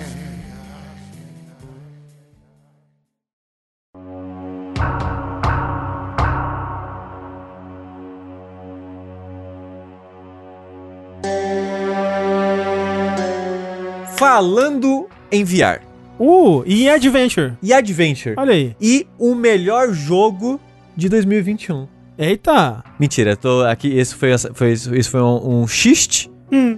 Eu irei falar de um jogo que também saiu no Game Pass. Olha aí. É, Esse podcast é um oferecimento Game Pass. Quem dera, né? E ele saiu próximo do, verdade, é do verdade. Psychonauts. Eu vou falar do remake de Myst. Sim, Myst, aquele jogo de Ah. 1993 que saiu pra PC. Agora, é um remake ou é um remaster? É um remake. É um remake, né? É um completo remake. Você quer dizer, um dos jogos mais influentes da história? Eu acho, olha aqui, eu acho curioso, Rafa. Eu queria falar desse jogo porque eu terminei Myst, não foi a primeira vez que eu joguei, e eu pensei, porra, vou, vou jogar os outros, porque eu não joguei Aham. nenhum outro jogo da série, eu joguei só Myst há tipo 15 anos atrás. E são tipo uns 6, 7 jogos, né? São cinco da série principal, aí tem o MMO que eles lançaram o modo offline dele, que tem no Steam hoje em dia, e tem... é isso, são seis jogos basicamente. Que é o, ó, Mist, Aham. Riven, Uhum. Mist 3 Revelation, Exile. exato. Uhum. Mist 4 Revelation, Eu acho que é isso mesmo. Mist 5 Ages of Mist, End of... End of Ages, Eu acho que é isso. é. aí Uru Ages Beyond Mist, alguma coisa assim. Que é o MMO que hoje em dia tem um modo ah, offline. é? Ele era online? Ele era o MMO. E aí o último é isso. É, é isso, é isso, Tá é. ok. Tem, tem o, o Real Mist, mas... pá, End of Mist 3.0 mais 1.0, É. né?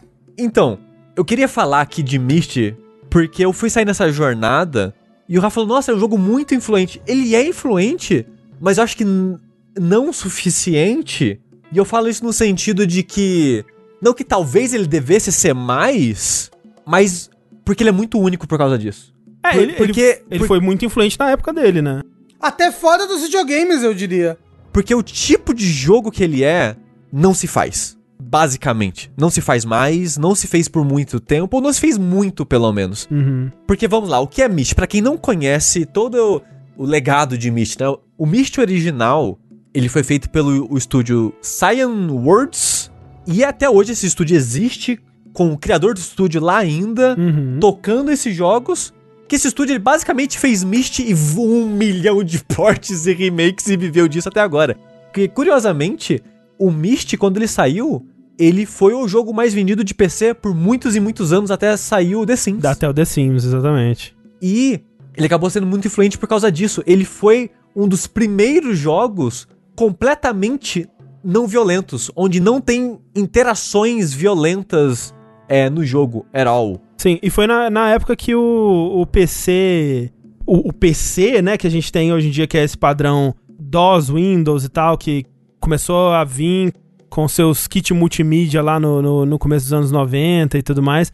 É, quando começou a ter isso e as pessoas compravam seu novo PC ali que vinha com o drive de CD e tudo mais. Tipo, o que que, que, que eu vou usar isso aqui, né? Pra que que, que eu vou. O que que, que que vai mostrar o futuro do, do computador aqui? É Myst, né? É tipo, então todo mundo comprava Myst, era meio que obrigatório, assim, por isso que ele vendeu tanto naquela época. Porque ele era muito impressionante na época, né? Ele, ele vinha em vários CDs e ele tinha. Ele era todo CG pré-renderizado, né? Aquela coisa meio. Né, cenário de Resident Evil e né, CG de, de, de, jogo, assim. É, então, tipo, eram telas estáticas, né? Que você clicava e tocavam vídeos, né? Então, tipo, você ia operar uma máquina, aí você clicava no botãozinho, aí a, a portinha abria, né? Com um vídeo em CG, que na época, né? É. Tipo, 93, 93, é. era muito impressionante visualmente É, pra um jogo, né? E a parada é que muitas das coisas que tem nesse jogo, elas meio que são herdadas de outras coisas dessa época. Mas é muito interessante como esses aspectos parece que moldaram o level design, talvez não do Myst, mas pelo menos das sequências, acabou virando uma personalidade. Virou, acabou virando algo de design, e é isso que eu acho que faz ser único. Porque, por exemplo, a gente já falou disso em outras situações, eu e o André, de no começo dos anos 90, era muito comum ter coisa no PC que não tinha uma função além de acontecer algo.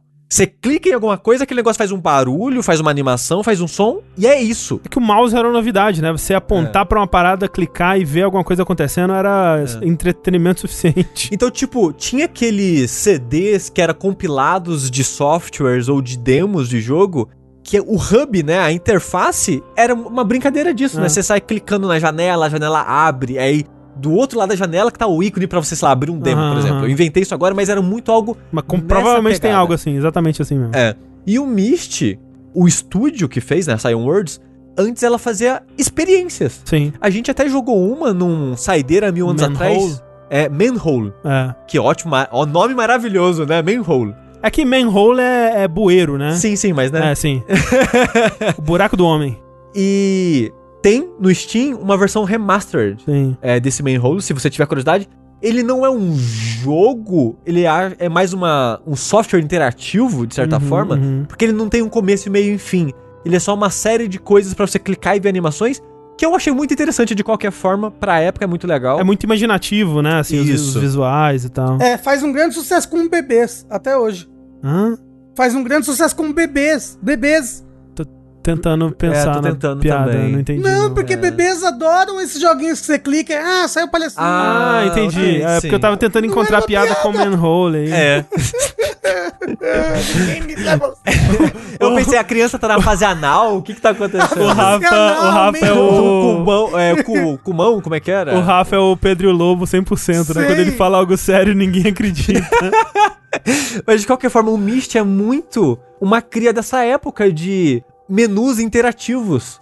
Porque o jogo, ele é muito disso. A premissa é você, você, jogador, você foi parar numa ilha mágica e você quer sair de lá. Então, você não sabe o que aconteceu, você só não sabe que ilha que é essa, você só sabe que você quer sair de lá.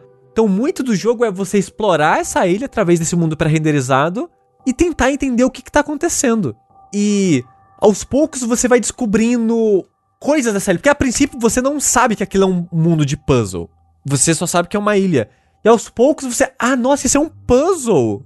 O jogo ele quer que eu vá tropeçando, interagindo nesses mecanismos, nessas coisas e ver essas animações e tente encontrar uma lógica nesse mundo pra progredir e avançar.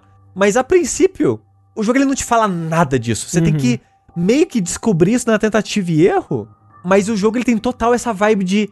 Ai, nossa, eu cliquei nessa alavanca e, sei lá, uma engrenagem girou e tocou um som e fez uma música e, te- e fez um som de assovio. Aí você, ah, beleza, foi uma animação legal. Ah, nossa, não, tudo isso era parte de um puzzle. Eram dicas, né? É, e você não tipo. sabia disso. Você Sim. tem que meio que intuitivamente conectar as brincadeiras, digamos assim, desse mundo num grande puzzle que vai, né, progredindo e vai te dar histórias e FMVs incríveis pra época e tal. É, e tipo, é, ele é muito sobre isso que o Suji tá falando. É até, né, tem um, um, um- jogo com uma, uma. Vamos dizer, uma filosofia de design mais moderna e mais inspirada em Myst que a gente falou aqui no Jogabilidade, The que é o Witness? Obduction. Não, não The Witness. É o Obduction, né? Que É, Ah, da- porque o The da própria é muito inspirado em Myst também. Ele é, mas eu já, já lo- logo mais eu aprofundo sobre isso no The Witness. É, mas o Obduction, ele é como se fosse um Myst moderno da própria Cyan Worlds, com, É. né, as mesmas, mesmas pessoas, algumas das mesmas pessoas por trás Sim. e tal. E dá pra ver nele, assim, o que que eles entendem ali, que era o especial de sobre Myst na época, né?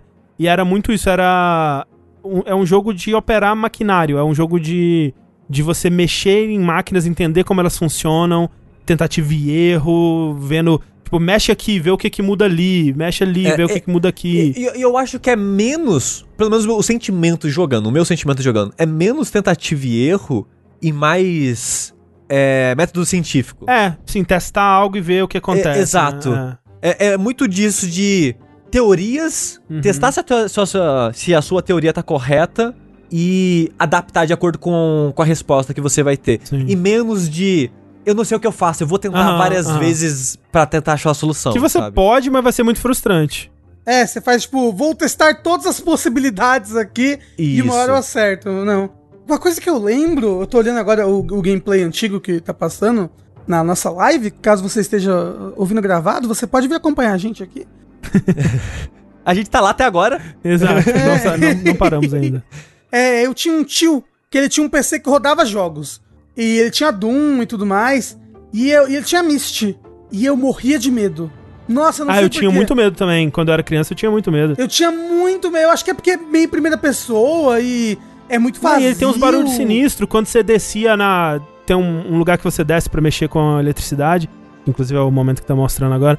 Aí dá uns barulhos sinistros de caverna, assim. Você dá um. Uh, Não, e um eu, claramente, como criança, eu não entendia nada. Então eu só saía andando por aí, ficava com medo e parava de jogar. Então, essa é a parada.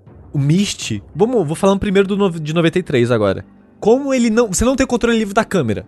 São meio que imagens estáticas que você pode clicar em, né, na tela e às vezes você vai andar. Tipo, tem uma estrada no chão, você vai clicando na estrada, o personagem vai andando. É, e aí, esse tipo de gameplay, não exatamente o que Myst fazia de bom, mas esse tipo de gameplay de cenários pré-renderizados ou mesmo fotografados, né, assim, que, e que você vai clicando pra ir avançando, né? E isso, jogo de PC nos anos 90 era muito É, disso, tinha tipo, muito aquele Drácula, disso. tinha um Adventure do Drácula que era isso. O, o primeiro D que a gente jogou é Sim. muito isso. É, o, aquele, tem um, um Frankenstein que veio dublado pro Brasil, que é total isso. É, tinha, tinha muitos. Tem um adventure do Jurassic Park em primeira pessoa, que é assim Uhum, também, sim, né? Sim. É, e uma, a, coisa que eu menos gosto na filosofia de design do Myst, do Riven e do pouco que eu joguei do Exile é isso de esconder coisas em Pixel Hunt. Ah, é, é. Tipo, tem essa outra perspectiva aqui que você poderia ter pra ver uma coisa pra É, mas, clicar. mas não tem nada que te diz que tem aquela perspectiva, É. aquele caminho escondido ali, você tinha que sair clicando por aí e descobrir que tinha algo escondido pra você interagir ali e tal. Sim. Essa é a parada que eu menos gosto nesses jogos. Porque muita gente falou aqui no chat: Nossa, eu tentei jogar esse jogo adolescente e não entendia nada, tentei jogar isso não sabia o que tinha que fazer. E esse jogo, que nem eu falei, esse jogo ele, ele não te fala o que ele é. Se ninguém, Não, se, é. se ninguém te É falou que ele é um jogo de puzzle, nem isso você sabe que ele é. É. Você acha que é um jogo que tem uma ilha e você tá andando. Você pode clicar em umas coisas, É, ver uns vídeos. É, e você vai falar, nossa, é só isso o jogo? Ah. E fecha o jogo, sabe? Sim, sim. Você tem que se dedicar, digamos assim, ao jogo pra achar os puzzles nele. É porque assim, à medida que você vai. Tipo, realmente, assim, a primeira coisa que você precisa fazer na- no, no Myst, ela é, é meio que assim, você meio que tropeça nela, assim. Porque é, realmente é. Você tem que achar essa primeira coisa pra ter a primeira pista que vai te apontar pra algo. Se você não achar essa primeira coisa, você tá perdido. É. Quando você acha essa primeira coisa, ok. Ah, isso me apontou pra cá. Ok, agora isso tá me apontando um pouco pra cá. Então, É. aí você vai começando a ter a direção. É, que ele, ele é um jogo que eu, eu acho que talvez ele não faça um papel tão bom pra instigar sua curiosidade, É, é. mas é um jogo que ele precisa que você seja curioso. É verdade, é verdade. Porque se você não for curioso pra fuçar no mundo ou brincar com o mundo, você não vai pra lugar nenhum. É, no jogo. É verdade. Porém, quando você já tá na vibe do jogo, quando você meio que já entende isso, ele é um jogo muito único. Uhum. Porque a minha percepção dele, e principalmente do Riven, mas daqui a pouquinho eu falo- do Riven brevemente, da minha experiência com ele, que foi a primeira vez que eu joguei recentemente, é que a impressão que dá é que ele não tem puzzles. ó. É tipo, ah, ele é um jogo que você vai encontrar um puzzle aqui, um puzzle aqui, um puzzle aqui. A sensação que dá é, ele é um grande único puzzle gigantesco que você tem que resolver. Como que você resolve esse puzzle?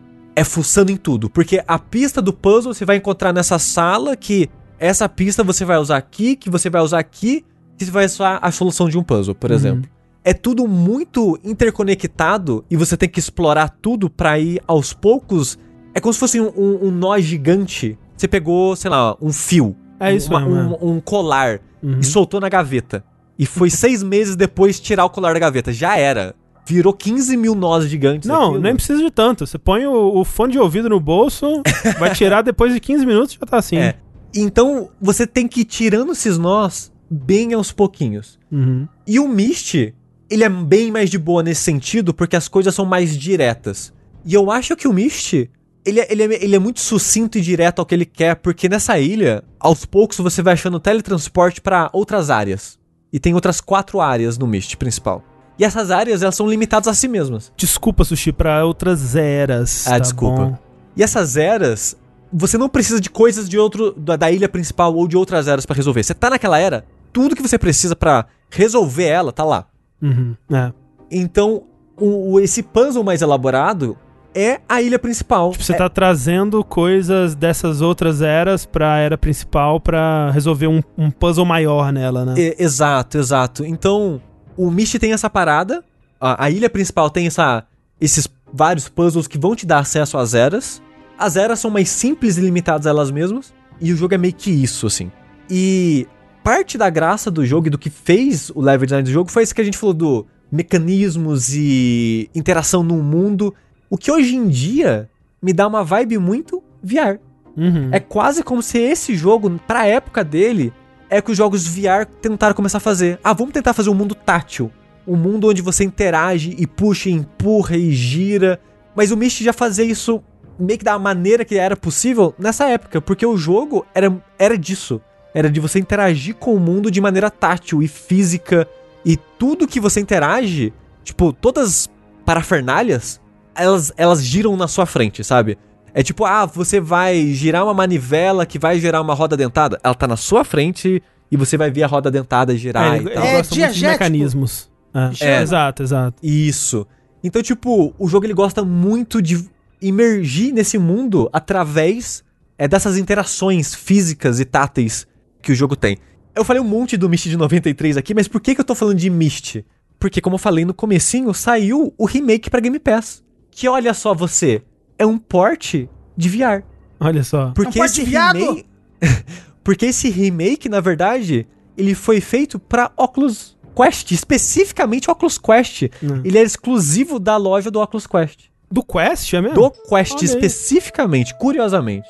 É, ele saiu em dezembro de 2020 pra VR e agora em agosto é, de 2021 ele enfim saiu uma versão sem VR, mas é o mesmo jogo só que sem VR pra PC e Xbox, lançando aí. direto pro Game Pass.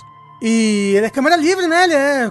Pelo É, Deus, exato, ele, loucura. ele agora, agora ele é um jogo em primeira pessoa com câmera livre e leves, leves ajustes pra ficar um pouco mais Claro. claro o que você É. tem que fazer.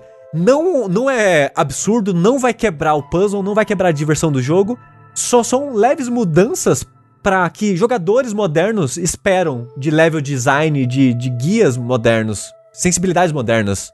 E, e o fato de que mudou a perspectiva com que você explora o mundo, né? Que essa Aham. primeira pessoa livre, acho que faz Fica mais com que natural. eles- é, mas faz também com que eles tenham que adaptar, tipo, como que você vai guiar o olho do jogador pra essa coisa aqui, entendeu? E é mais fácil até de você entender o que, que é o mundo, sabe? Tipo, de, de absorver aquele lugar como um lugar físico. Porque Aham. realmente, no, no Myst original, você dependia dos ângulos de câmera que o game designer escolheu ali, né? Então, às vezes você quer. Mas, mas peraí, como que isso conecta com isso daqui? Tipo, eu tô vendo daqui, mas peraí, o que, que tem pra lá? Será que não tem como ir pra lá? Por que, que não tem como ir pra lá? E aqui você consegue entender, ah, é porque não tem mais caminho pra lá realmente, né? Então, é, você, você vê essa ilha principal, por exemplo, na minha memória, ela era muito maior, ela era um espaço muito gigantesco e misterioso. É e é um negocinho criança, pequenininho assim. é menor. Aí É, parece grande. talvez, talvez vocês também. Mas é um lugarzinho super pequenininho, assim, super é, direto ao ponto mesmo. E, é- e é muito curioso porque o Myst, ele né, de 93, em 2000 ele teve uma versão chamada Real Mist. não, não, é Masterpiece Edition. Ah, sim. que era meio que um, um remaster pra época do Myst original. Então era, ainda era de clicar, andar de tela em tela, só que le levemente mais bonito, com mais cores e tal. Também em 2000, a Cyan Words lançou uma versão em primeira pessoa de, de câmera livre, que chama Real Mist. Real Mist, é. Em 2015, o Real Mist ganhou a Masterpiece Edition no Steam. Ah, sim. É, eu acho que essa versão é que eu tenho no Steam. É. É. Porque o que aconteceu? A Cyan Words, ela hoje em dia é basicamente um estúdio indie, né? Apesar do histórico, que eu falei, eles só fizeram um Myst. E o Myst MMO fudeu eles. É. Porque foi um investimento desgraçado pra época, mas não deu resultado nenhum aquela porra. E foi naquela época do, dos EverQuest, o WoW, né? Isso, isso. Foi lá 2004, Aham, 2005. Então eles viveram só de relançamento de Mysts e coisas do tipo ao longo dos anos. Hoje em dia é um estúdio pequenininho, sei lá, de umas 20 pessoas e tal. Qual que era a ideia de um, de um MMO de Myst, Sushi? Faz sentido, Rafa. É porque eu não vou entrar no Lord Mist, mas o Lord Mist é muito interessante. Eu acho que você ia curtir até. Eu gosto de lore. Porque a lo- o lore desse mundo, eu não vou entrar em detalhes, mas tem muito sobre livros mágicos. Você, a- você escrever livros Cria faz aquela você realidade. criar literais mundos novos. E Pô, esses mundos legal. novos começam a criar vida por conta própria. É, eles começam a ser populados por pessoas, coisas começam a surgir, essas pessoas começam a construir a civilização É. ali. E esses mundos, essas eras que você visita em Myst, é dentro desses livros mágicos. E é muito interessante a lore que você vai encontrando. É dessa, dessa ideia do livro, de como esses mundos nascem e morrem, essa dinâmica, sabe? De você criar mundos a partir da escrita, como isso funciona, como que isso influencia a mente das pessoas que conseguem escrever os mundos, né? Uhum. E por aí vai indo. Isso eu acho interessante, eu acho que talvez o Rafa ache isso interessante também. E hoje em dia, esse estúdio faz tudo pro Kickstarter. E uma coisa que eles fizeram, acho que foi em 2018, que era o 25 anos de Myst, é 2018. Eles compraram os direitos da série, Hum, porque tava tudo espalhado, porque acho que o Myst o Riven foi, foram publicados pela Brother Band, sim. que faliu há mil anos atrás já. Pela Red Orb. Red Or- é, acho que dependendo da, da região do mundo, né, Talvez. foram várias Ah. publishers. E, por exemplo, 3 em diante foi a Ubisoft. É verdade, Ubisoft, eu lembro. Então, e os direitos ao longo dos anos foram mudando das mãos dessas publishers para as outras mãos. Em 2018 eles fizeram um Kickstarter para comprar de volta.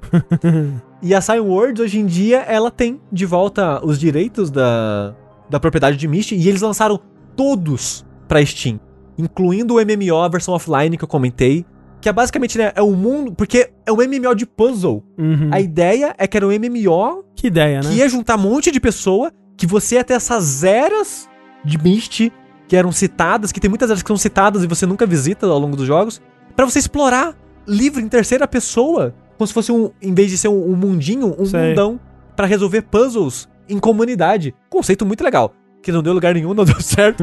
mas você tem esses mundos e esses puzzles pra você resolver de modo single player agora. E eu joguei a versão de Game Pass e eu, caralho, é muito gostosinho o Myst, né? Quando ele clica com você, ele clica de uma maneira muito gostosinha, porque você entra na vibe de sair interagindo com o mundo, você entra na vibe de tentar entender a lógica desse mundo, os puzzles. Porque nenhum puzzle você tem que chutar. Todos têm uma lógica em algum lugar. E você fica querendo tentar entender. Pelo menos eu tentava, que fiquei nessa vibe. E eu, porra, eu terminei o Myst, o do Game Pass, em, sei lá, duas horas. Hum, Isso porque, como eu falei, eu não lembrava mais das soluções de absolutamente nada. Porque não são soluções meio intuitivas, né? Você tem que meio que é, entender como o mundo funciona pra resolver, né? Então, tipo, duas, três horas você termina, foi super rapidinho. E tava em promoção por causa do lançamento no Game Pass. O pacote de todos os jogos de 25 anos é, do Kickstarter que eu comentei, no Steam. Aí eu paguei, sei lá, 40, 50 reais em todos os jogos da série. E eu pensei, porra, um foi curtinho, todos vão ser curtinho também, vai ser legal. Aí, aí eu fui jogar o Riven, que é o mais famoso e o mais elogiado e o mais citado. E um absurdo, eu, fã de jogos de puzzle, nunca ter jogado o Mystic, que muita gente fala que é um dos melhores jogos de puzzle da história e parará, Riven. parará. Riven. É, o Riven, isso, desculpa. E o Riven é uma experiência, assim. Porque isso que eu falei do, do Myst, ele ser. Ah, você não sabe o que é um puzzle. Você não sabe o que é dica ou não dos puzzles e tananã. O Riven, ele pega isso e leva a um milhão, assim. Ele, multi... ele pega a ideia dos mecanismos, ele pega a ideia da minúcia das animações, ele pega a ideia da imersão na ilha e multiplica a um milhão, assim. O jogo ele foi lançado em 97, 98, não lembro mais. 97. Ele foi lançado em 5 CDs. Ele era gigantesco. Ele era é. gigantesco. Ele teve versão pra PS1 que era 5 CDs e ele cobrava o preço de 5 jogos, assim. Era ridículo. Eu acho que ele era 7 CDs do Play 1. Ele era 7 no PS1? Eu acho que era 7 CDs, no, 7 discos do Play 1. Eu tenho quase certeza. E porque, tipo, ele era muita animação em CG. Tipo, tudo que você fazia era uma animação em CG. Uhum. pré-renderizada. O que pra época, como as técnicas de compressão não eram tão boas e evoluídas quanto de hoje em dia, ocupava muito espaço. É, e lembrando que CD só tinha 700 mega, né? Então, tipo, era muito ambicioso pra época, assim, muito. Só que ainda com a limitação de movimentação de fotinha em fotinha. Uhum. E puta que pariu, e eles achavam que isso era game design. De novo, tinha, você tinha que clicar em ângulos específicos pra acessar áreas escondidas. E, e isso é muito frustrante no Riven. Mas a parada mais louca do Riven é: eu levei umas 8, 9 horas pra terminar ele. Das primeiras 3, 4 horas, entre aspas, eu meio que eu não fiz nada. Porque esse jogo. Você vai, você tá absorvendo o mundo primeiro. Exato, né? porque É. você tá andando, aí você, nossa, tem uma bola nessa parede, aí você clica na bola, a bola gira e te mostra um símbolo. Beleza. Aí você vai andando, você, nossa, tem várias dessas, né? O que que isso significa? Não sei. Aí você vai andando e é muito disso.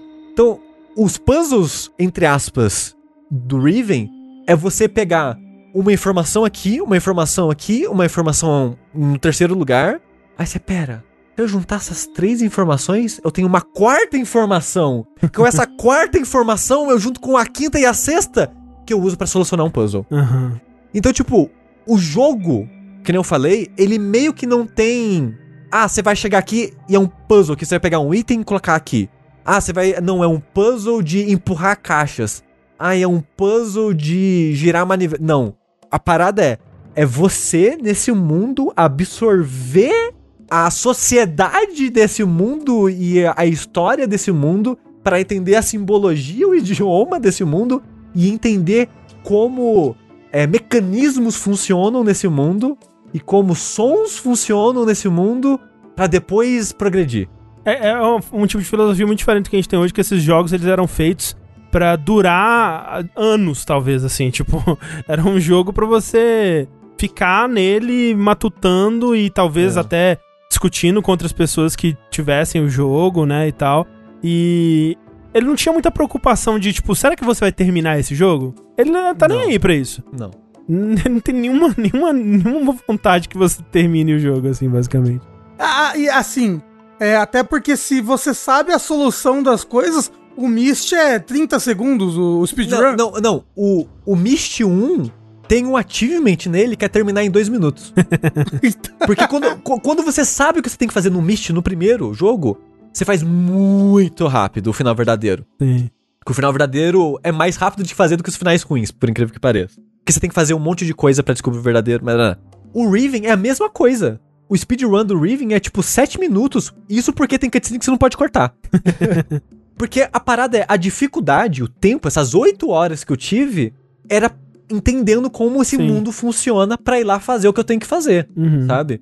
Por isso que eu falei que ele, ele é muito único. Porque meio que não tem isso. Tem jogos que se inspiraram na ambição do- do- das cutscenes, no FMV, na movimentação e talvez em mecanismos, mas nunca na estrutura da progressão. Uhum. O único jogo que eu consigo pensar que faz isso intencionalmente e indo atrás é The Witness. É. E The Witness, ele é, é muito louco que ele vai no cerne de Myst. Porque o Myst é o quê? É aprendizado. É você absorver esse mundo, que nem eu falei, o idioma, os sons, comunicação e, e você aplicar isso pra você se locomover no mundo. The Witness é isso. Só que Uhum. através das telas. Porque os símbolos são idiomas. E os idiomas te permitem avançar e progredir. E você observar aquele mundo te ajuda também a progredir. Então, o, o The Witness é essa filosofia aplicada de uma maneira mais intuitiva e direta, onde você consegue ter pequenos progressos que te mantêm lá dentro e você absorve esse mundo é meio, meio que sem perceber. O, o Myst não, o Myst você tem que estar tá intencionalmente percebendo a sua progressão é nesse mundo pra avançar. É, e, tipo, o, o The Witness, ele é mais abstrato, né, na- na- no, que ele tá te ensinando, assim, tipo, no, no Myst você tá, ou Riven, você tá realmente aprendendo sobre uma cultura, né, e regras mecânicas e, e de idioma e tudo mais, e o, o Witness ele faz tudo isso com as regras mais abstratas que É. ele inventa ali, né? Mas, ao mesmo tempo, o sentimento de progressão, o, o que você. Tipo, como jogador, tipo, de ter que internalizar esse mundo, das regras desse mundo pra você avançar, e você tá numa ilha inteira, é, tipo, meio que mágica, o que, que tá acontecendo aqui? É, tem muitos paralelos nisso, e, o, e a ilha do The Witness é muito inspirado na ilha do Misty. Porque, por exemplo, na ilha do Misty tem uma parte que é puzzles de som. Opa, Uhum. tem puzzle de som.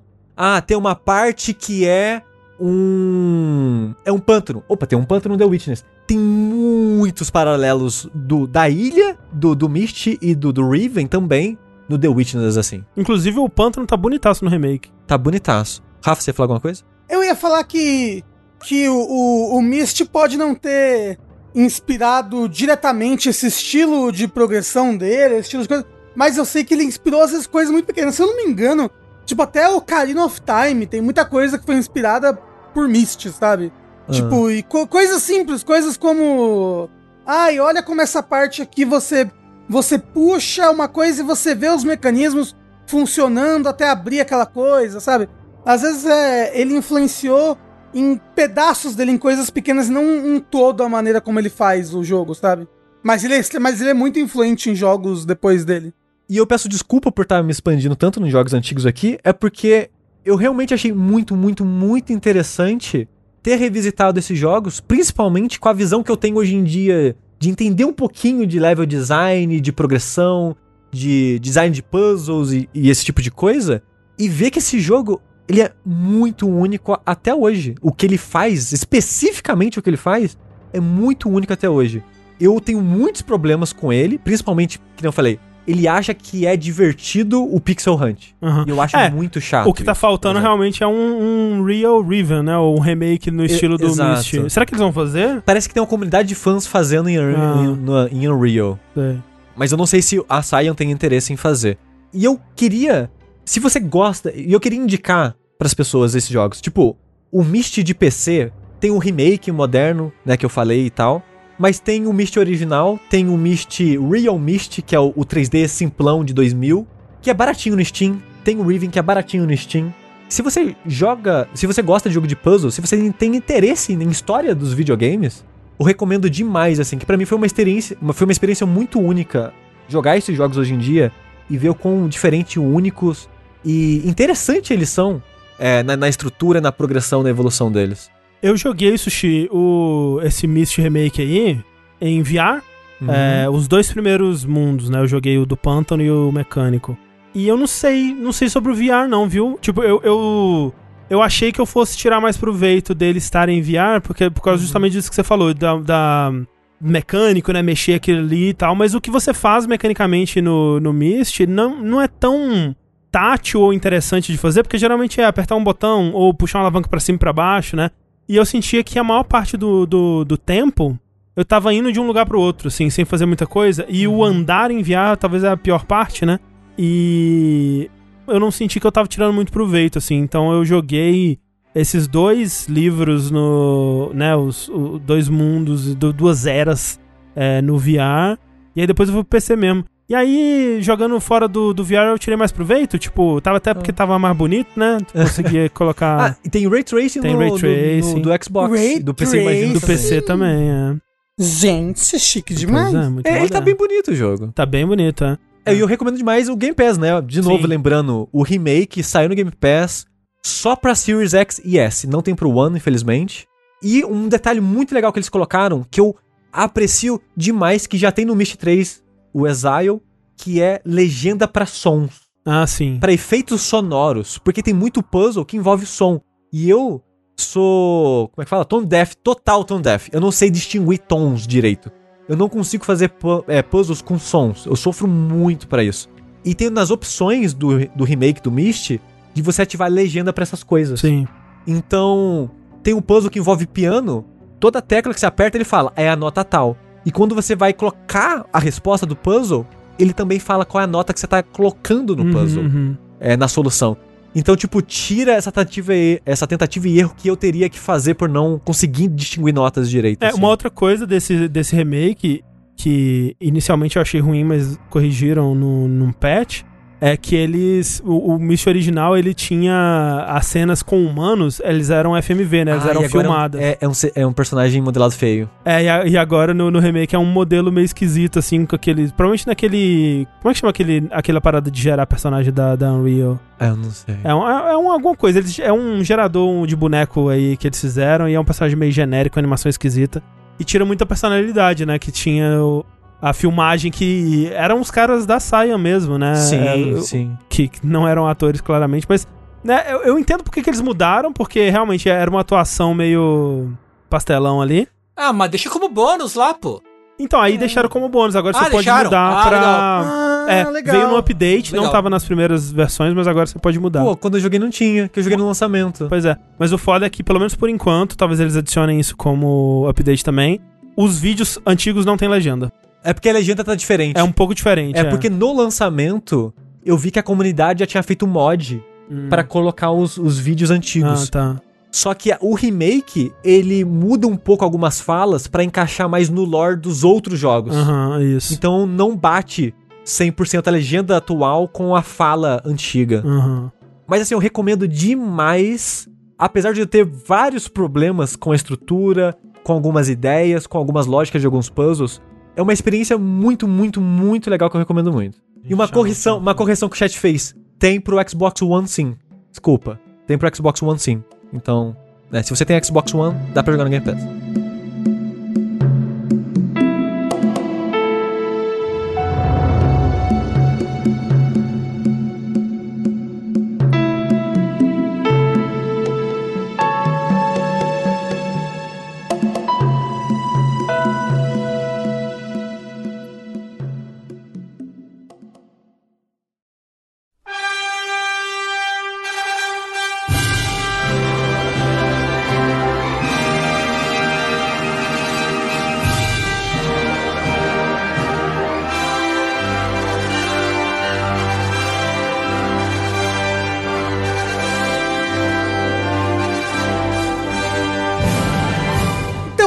Gente fechar com chave de ouro com o Tengu Maru, eu quero falar que rapidinho, ou não tão rapidinho assim, eu não sei, continuar a minha saga pelo mundo dos JRPGs, especialmente Dragon Quest.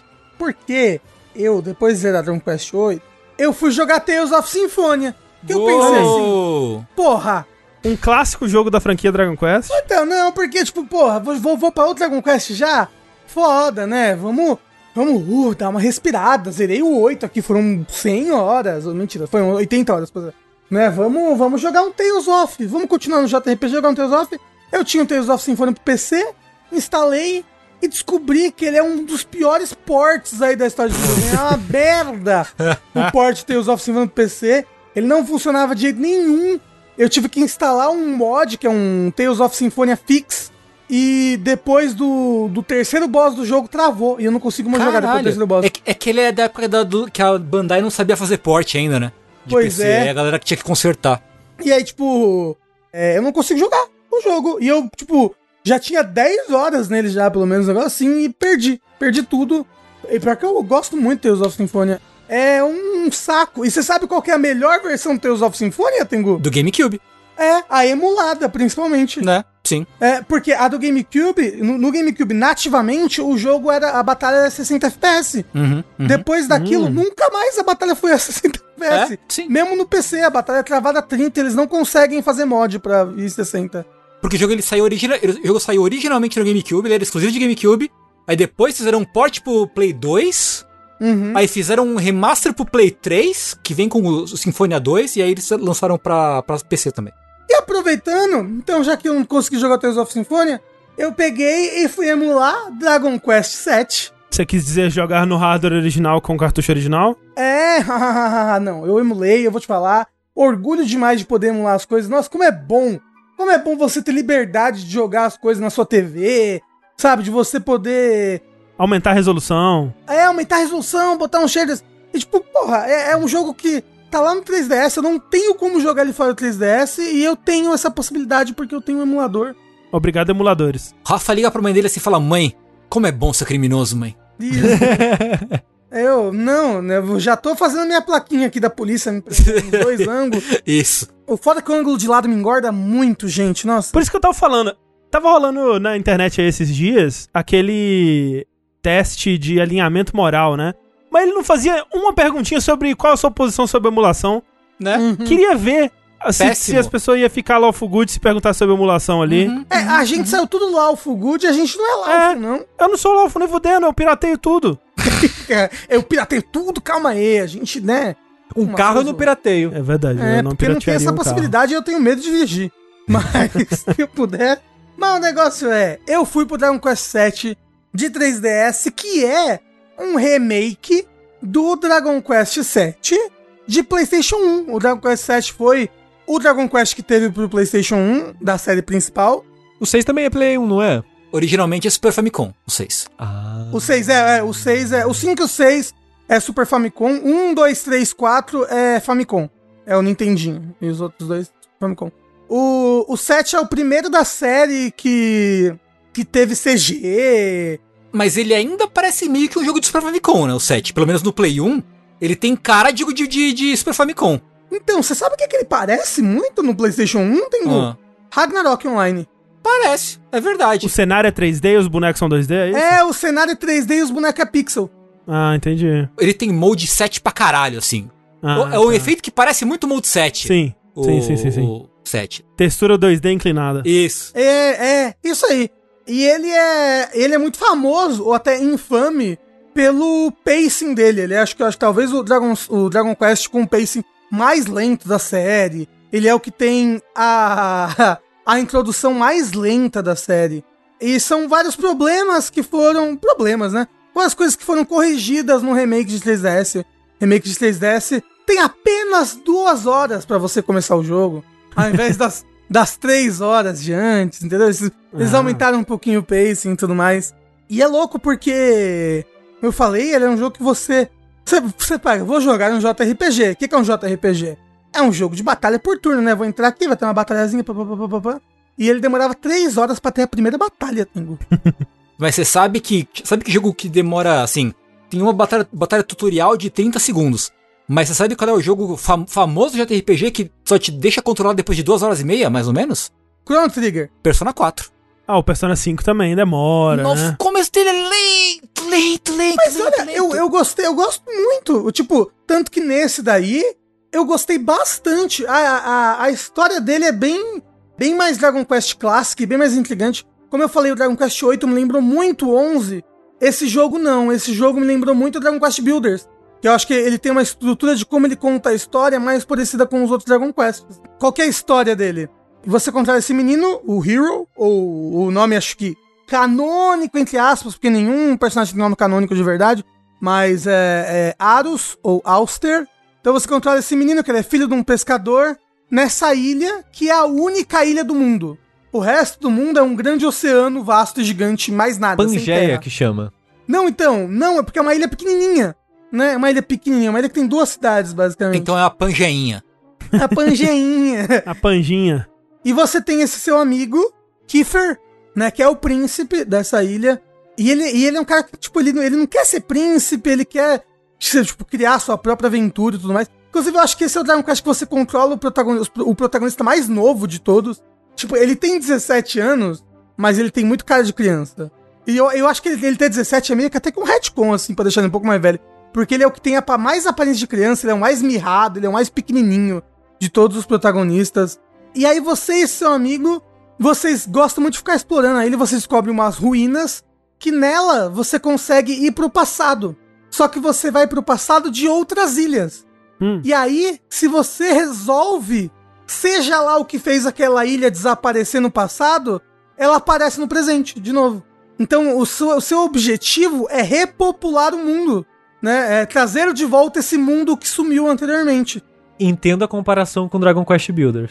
É, tipo, tipo isso. Só que o negócio é que você chega nos lugares e, tipo, olha, tá tendo algum problema nessa ilha. Algum problema que vai fazer, eventualmente, a população da ilha desaparecer. Aí você fala, ah, mas a população vai, des- vai desaparecer, mas a ilha não deveria desaparecer, né? Mas é porque é algo meio, tipo, a ver com... Todos aqueles problemas foram plantados por alguma entidade maligna, entendeu? Depois que sumiu com todos os humanos, talvez tenha sugado essa ilha pra uma outra dimensão ou destruído ela.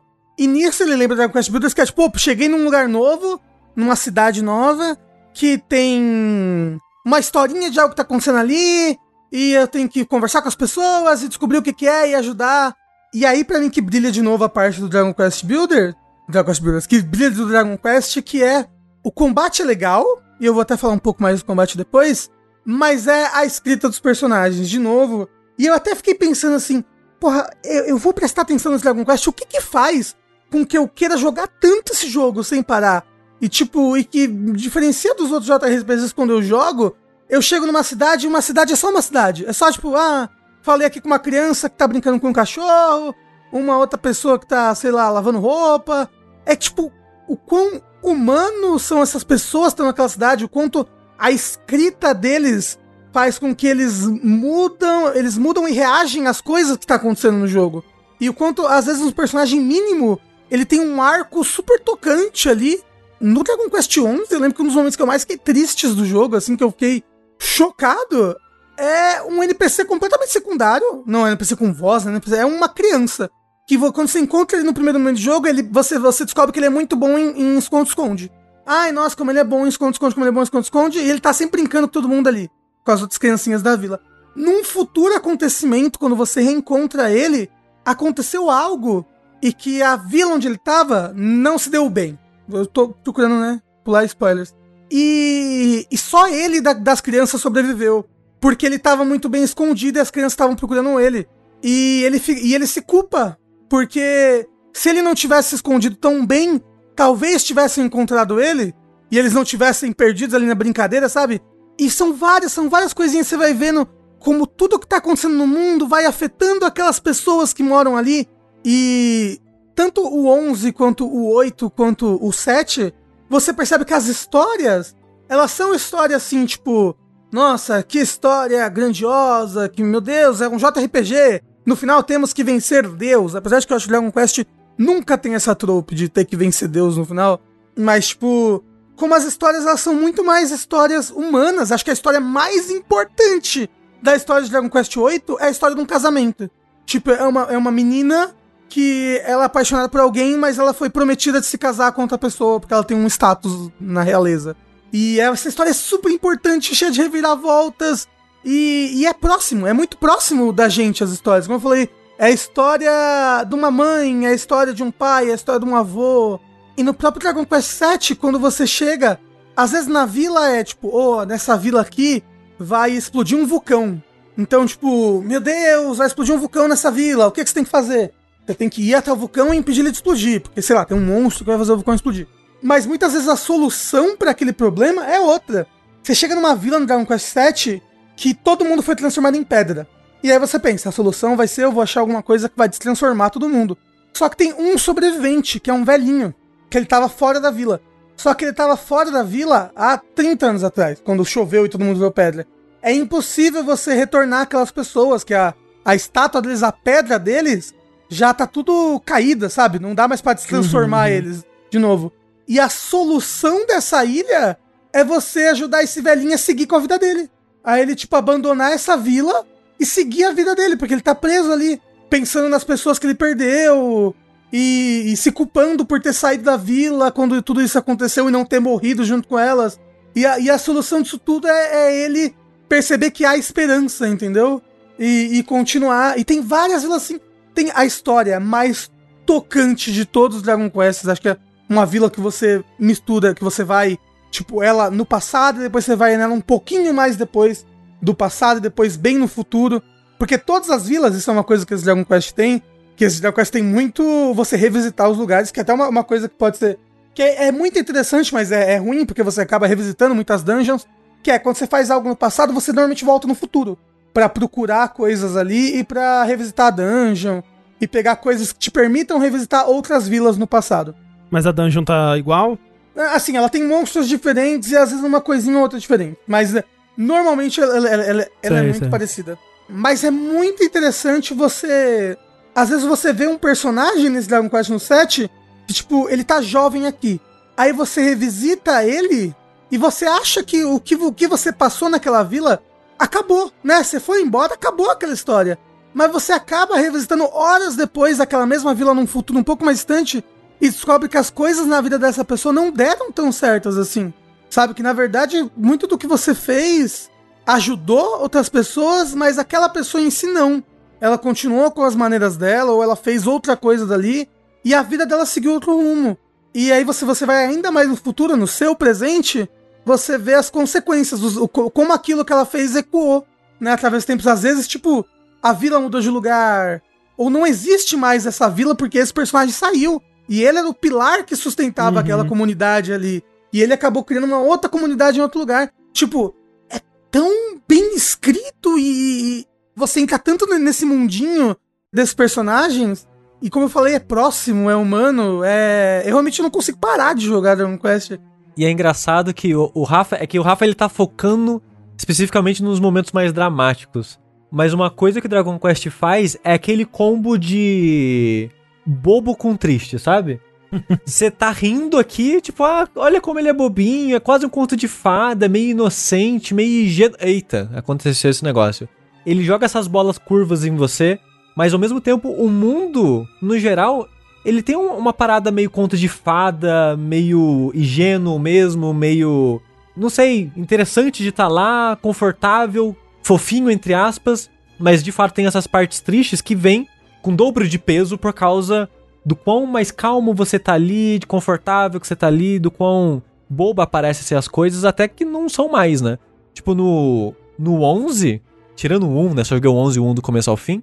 O, o Sushi tá fazendo uma estratégia de pinça. Ele tá indo é, pela, Exato. pela beirada pra chegar no O centro. Rafa tá indo de, de trás pra frente. Isso. Eu tô indo de é, um pouquinho de cada lado. E o 11 mesmo, ele é muito isso. Tipo, você vai começando bobinho. O primeiro personagem que você tem na sua parte é o seu cachorro de estimação, sabe? Por exemplo. E, e você vai de coisinha em bobinho, coisinha em bobinho. Quando você vai ver, tem cenas dramáticas, pesadíssimas, com um personagem caído no chão de chorar, assim, e você triste com o cara junto, querendo chorar junto e coisas do tipo, sabe? E assim, com motivos muito, muito reais, assim. Sim, É tipo, sim. uma coisa que eu percebi, todos os Dragon Quests, eles falam muito sobre morte, assim, todos eles. Todos eles abordam. Até o Builders, o Builders 2, ele aborda a, aspectos da morte relacionados à construção. Por incrível que parível. Mas, tipo, a importância de você dar um descanso final para o corpo das pessoas, sabe? Delas poderem descansar num lugar bom e de você mesmo no meio da guerra. Que, olha, mas Dragon Quest Builders 2 fala muito de guerra. Você, você enterrar os seus compatriotas que morreram. Só acho engraçado que o Rafa, ele fala que ele não gosta de JRPG e tá apaixonado por Dragon Quest, fala que não gosta de coisa triste, e as coisas que ele mais gosta de Dragon Quest são as coisas tristes, aparentemente. Mas é, não é que eu mais gosto, é que eu tô dando exemplos de como. As partes especiais. Não, mas é, tipo, como que essas partes te tocaram, pega. né? É. é, então, porque, como o Sushi falou, ele é muito bobo e alegre, infantil, até que ele não é. Até que ele te pega de surpresa e ele começa a abordar uns temas, assim, umas situações. Nossa, que tipo. Que você fala, caramba, eu nunca vi um jogo falando sobre isso. Um jogo falando sobre como esse marido ele desconta frustrações da vida dele na mulher e como ela, em consequência, faz isso, isso e isso para lidar com aquilo. Sabe, tipo, nossa. Então você tem que jogar Persona, Rafa. Dá uma então, recomendação mas aí que tá. Esses outros jogos, eles são sérios o tempo todo? Não são. Claro eu não, não, sei, é, o, é o... Mas, mas eu entendo o Rafa, porque tendo jogado Persona 3, 4 e 5, para comparar com Persona, né, que as pessoas no chat estão falando e tal, eu acho que o Dragon Quest ele faz de uma maneira mais orgânica, de certa forma, essas situações do que o Persona. Hum. Porque eu acho que é muito comum em muitas mídias que vão fazer coisa dramática ou coisa com peso assim.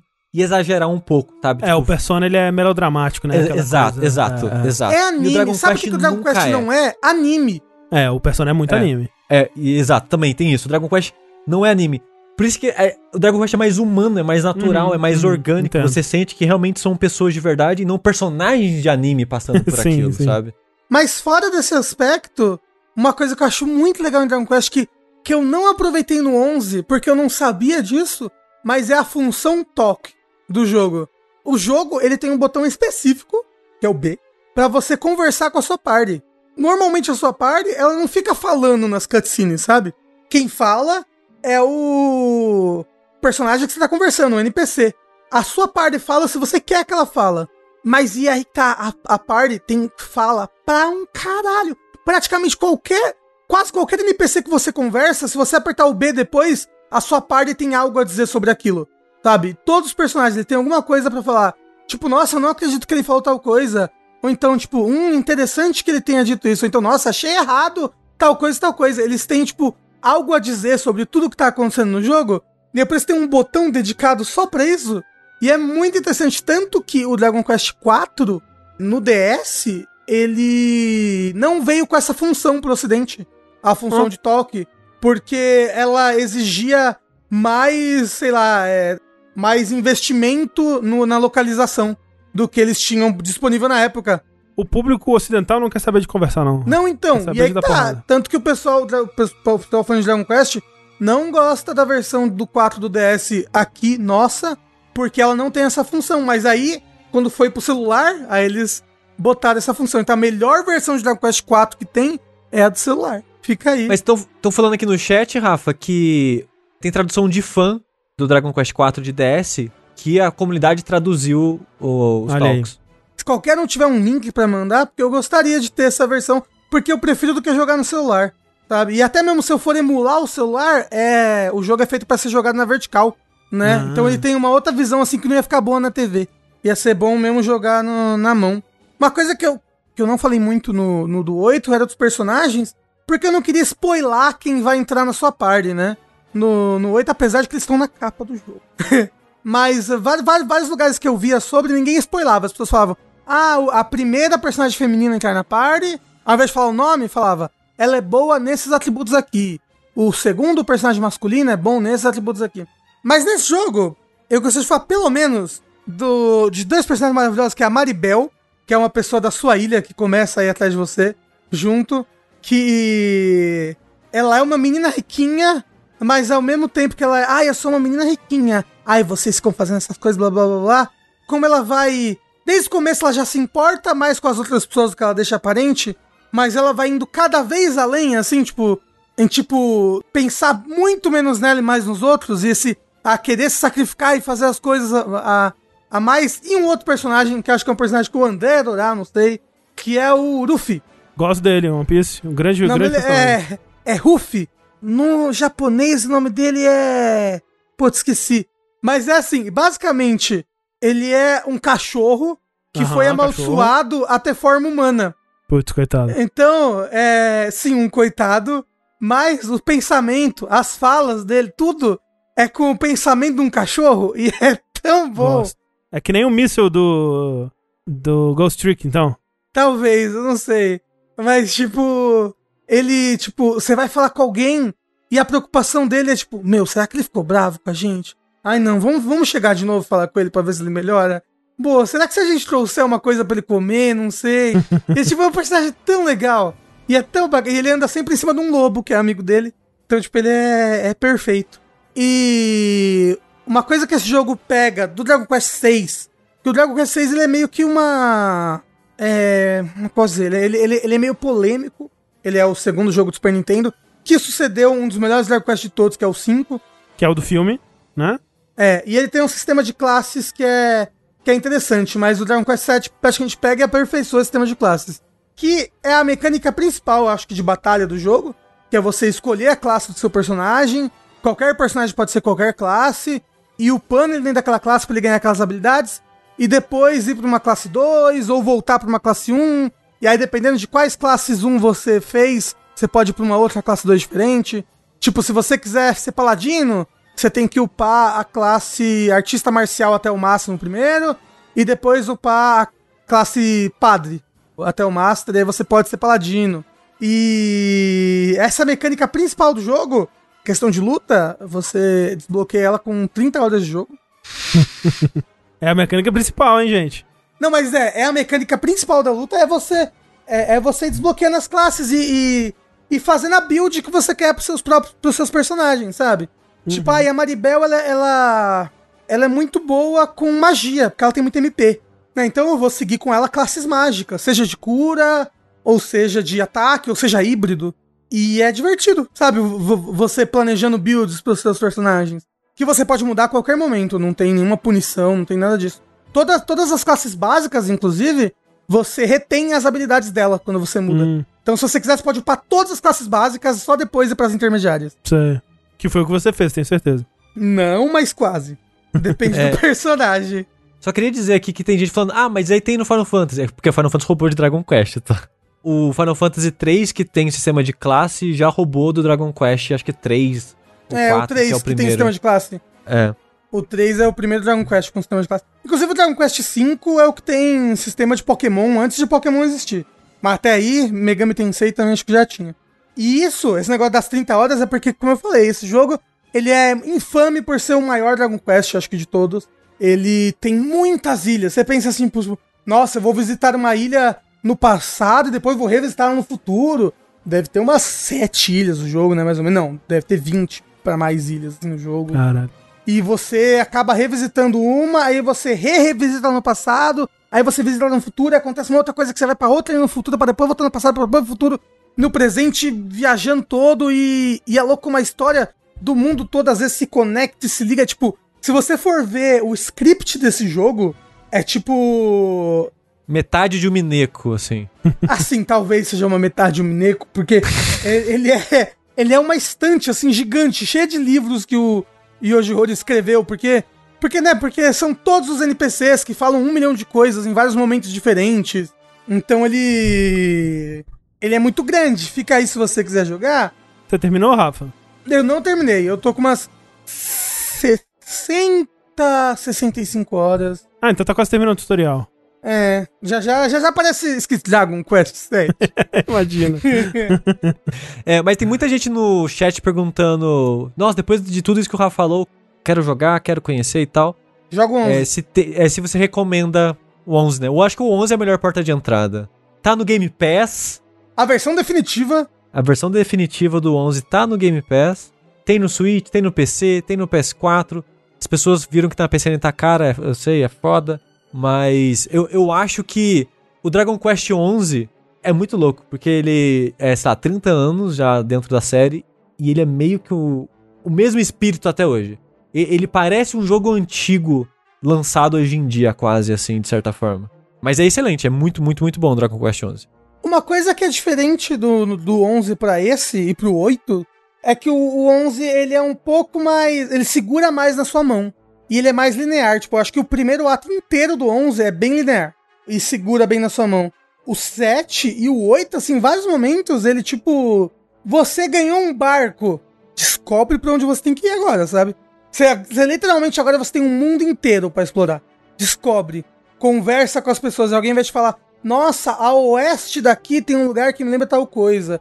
Ai, a leste, a noroeste. E aí, tipo, vai explorando, vai descobrindo, vai conversando. E ele não segura na sua mão. Assim, ele não segura na sua mão, que teve momentos que eu falei: Caralho, quero, eu, quero, eu quero saber o que vai acontecer na história. Por favor, aonde eu vou a partir daqui? Ah, ok, norte, tá bom. Tipo, Google, sabe? Obrigado por me ajudar. E o sistema de batalha dele, que é diferente do 11, que eu não falei, que é mais tradicional, é que você. No 11 você escolhe uma ação e o personagem faz ação. Escolhe uma ação, o personagem faz ação, da sua parte.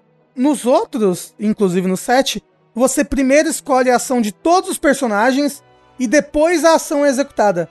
Então você não sabe em que ordem as pessoas vão fazer tal, tal coisa.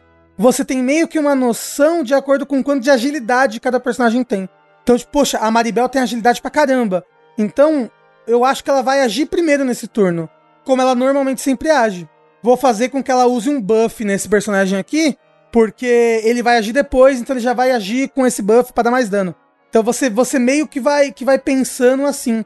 Ou até mesmo, tipo, caramba, é, esse inimigo tá atacando antes desse desse personagem sempre. Ele deve ter agilidade mais alta. Vou agir primeiro com tal personagem pra curar, porque senão esse inimigo vai atacar e vai me matar antes. E é, e é meio que isso, toda, toda batalha é um pouco de matemática, assim. É você ficar pensando, ah, quais são os números, quem vai agir primeiro e quanto que eu preciso dar de dano pra tal coisa. E, me- e mesmo as, as batalhas sendo simples, ele tem um sistema de linhas que é muito legal, que é os inimigos sempre ficam numa linha na sua frente. E as suas habilidades, às vezes elas dão dano vindo da esquerda pra direita ou da direita pra esquerda. Então, tipo, ah, tem uma habilidade que dá dano em todos os inimigos de um certo grupo. Né? Que os inimigos vêm agrupados. Tipo, aí veio três morcegos, veio mais dois morcegos e veio uma cobra. Se eu for dar uma habilidade de dano de grupo, eu posso escolher o grupo de três morcegos, o grupo de dois morcegos ou o grupo da cobra, sozinho, por exemplo. Uhum. É, e a habilidade é uma habilidade que vem da esquerda pra direita. Quer dizer que aquela cobra ali, a, a cobra que tá mais à esquerda vai tomar mais dano, a, da, a do meio vai tomar um dano normal e a da direita um dano mais fraco. Até mesmo quando você tem uma habilidade que acerta todo mundo, também tem isso. E aí tem habilidades que no 11 eu não entendia qual que era. Tipo, por que, que existe essa habilidade? Pra que, que existe sushi? Né? Inclusive, amo os nomes das habilidades de Dragon Quest, eles são maravilhosos. É tudo no onomatopeia. É, todos são onomatopeia, e, e todos têm um- uma lógica, sabe? É sempre, sei lá, whoosh, swoosh, ka-swoosh, sizzle, ka-sizzle. Não, é sis, sizzle, ka-sizzle. Todas as habilidades maiores têm K no começo, tipo, eu gosto demais. Cassiso é aquelas gêmeas que apresentava a MTV? Isso. E aí, tipo, o, o Sushi, o negócio dele é que ele, ele, ele começa no meio e anda pros lados. Então, normalmente, ele acerta todo mundo por igual. Então, ele dá um dano mais parecido. Pra alguns inimigos, então, é, é melhor. Porque eu percebo que se se eu usar um, um Sizzle, o primeiro inimigo da direita vai morrer. Da, da direita não, o primeiro inimigo da esquerda vai morrer, mas o último não vai morrer. Ele vai poder me atacar, vai poder me envenenar, vai me dar trabalho. Então, eu vou, eu vou, eu vou usar um Sushi, mesmo que dá menos dano. É dano suficiente pra eu matar todo mundo por igual. Então, tipo, como eu falei, a diversão é me- meio que fica sendo essa matemática que você fica fazendo. E as batalhas são muito rapidinhas. As batalhas do Dragon Quest VII, elas têm, tipo, às vezes 15 segundos, 10 segundos. Uma, uma batalha que você encontra no mapa, você anda, encontra o bicho, 10 segundos, acaba a batalha. Mais 10 segundos, acaba outra batalha. É muito rapidinho porque as ações são muito rápidas. Inclusive a batalha do 3DS, gente, é muito boa. É muito legal. Os inimigos ficam numa perspectiva, ele usa muito 3D. Né? Ele, porra, eu sou um jogo de 3DS, eu vou usar o 3D pra caramba. Então os seus inimigos, o- seus personagens ficam de costas e os inimigos ficam lá do fundo, como se fossem os jogos antigos. E é tudo muito rapidinho e é muito tipo, o inimigo vem pra frente, o inimigo vai pra trás. E, e ele é rápido porque as animações são muito bem interpoladas uma na outra. Tipo, você bate no inimigo e é o turno seguinte dele de bater, no que ele tá indo pra trás pra apanhar, ele já interpola na, na animação de bater, então ele vai pra trás e já vem pra frente batendo com tudo. Então, tipo, todas as batalhas ficam muito rápidas. Inclusive, esse, esse é um dos problemas do, do 8 no PlayStation 2, que ele foi o primeiro que teve a batalha daquele jeito que é o 11, sabe, Sushi? Que você vê a party de um lado e os inimigos do outro, e a câmera a, a rodando ao redor. Rodando ao redor. O 11 eu joguei ele inteiro no- na câmera clássica em primeira pessoa. Então, sim, mas, é- mas é. Ela mostra os personagens, né? No campo. E mostra eles agindo. Ah, é verdade. Isso, mostra, mostra, é verdade, mostra. Então, mostra. o Dragon Quest clássico não mostra os personagens agindo. É aquele RPG clássico mesmo, só vê o inimigo. Sim. Só faz e aí o você psh. vê o. E é, você vê o um effect, assim, um pá, tree, show. Tipo RPG Maker. Isso, tipo RPG Maker. o. E o Dragon Quest VII do 3DS, não. Ele é muito rapidinho, só que ele ainda tem os personagens agindo, assim, bem rápido. Uhum. E aí o 8 do PlayStation 2, que era o primeiro que tinha os personagens no campo, fazendo as animações, indo até o inimigo, ele tem um, um ritmo de combate mais lerdo perto dos como os Dragon Quest costumavam É. ser antes. Né? E pra um RPG gigantesco, é legal que a batalha seja rapidinha e dinâmica. E você só pensa nos números aqui, blá, blá, e só tem boss, né? Aí boss Boss é foda. Boss é foda. Sabe uma coisa que eu gosto também? Rapidinho, já que eu tô verborrágico. Uma coisa que eu gosto demais de Dragon Quest é Hum. como o protagonista nunca é, tipo, o cara porradeiro da party, sabe? Tipo, o protagonista de JRPG é o espadachim, certo? E de, de fato, todos os protagonistas têm, é, são bons com dano físico. Mas todos os protagonistas são muito bons. Pelo menos todos que eu joguei até agora, né? O 11, o, o 8 e o 7. Todos eles são bons de magia e eles são, por muito tempo no jogo, os melhores personagens de cura. No 11, o, o, o Eleven é o personagem de cura por muito tempo no jogo. É tipo, é interessante que, tipo, ser um herói é você ter é, magias de cura muito boas. E isso até você chegar no Dragon Quest 6, que o protagonista é o Hulk Hogan. Não é, nada a ver. Ele é o. Esse daqui, ó. É o Goku, é o Goku Super Ele é o Goku de cabelo azul. É o Goku Super Saiyajin God. Super Saiyajin, Super Saiyan, Super Saiyan God. Tá isso, Dragon Quest 7 no 3DS somente? Não, e no PlayStation 1, né, que você falou. É, Isso. mas assim, não joga a versão do Play 1, não. Que a versão de. Não, assim, você pode jogar, mas saiba que a versão de 3DS Não é sou seu pai, né? É, a versão de 3DS é simplesmente perfeita. Perfeita, perfeita, perfeita. Só faltou o quê? Uma tradução para português, na verdade? Ah, mas é. Assim, Até aí, né? se alguém for traduzir o, o script desse jogo pra português, eu, olha, te vejo daqui a 11 anos. Traduziram Disco Elysium, Rafa? Ó, eu queria dizer que JRPG em português é uma coisa. É uma coisa. É uma André, eu tenho certeza que esse jogo tem um script maior que Disco Elysium, André. Ah, não duvido, mas eu tô dizendo, né? Um grande jogo. Ah, pô, não, não. É, certamente tem. Disco Elysium tem, sei o quê? 30, 40 horas você termina É. o jogo. Como é que diz que eles é só texto, né? O Dragon Quest. Mas esse jogo também, aparentemente. Mas tem o combate também, né?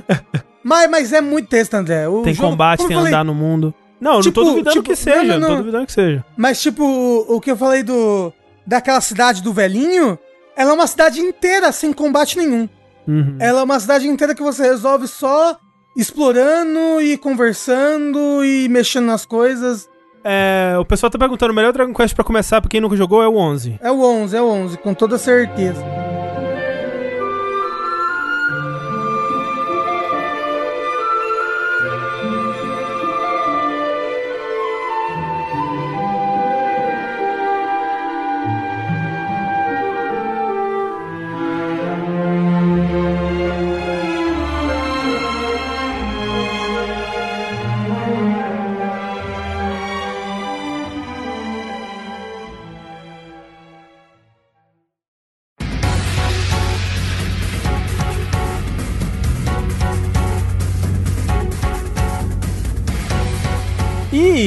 Tengu maluco.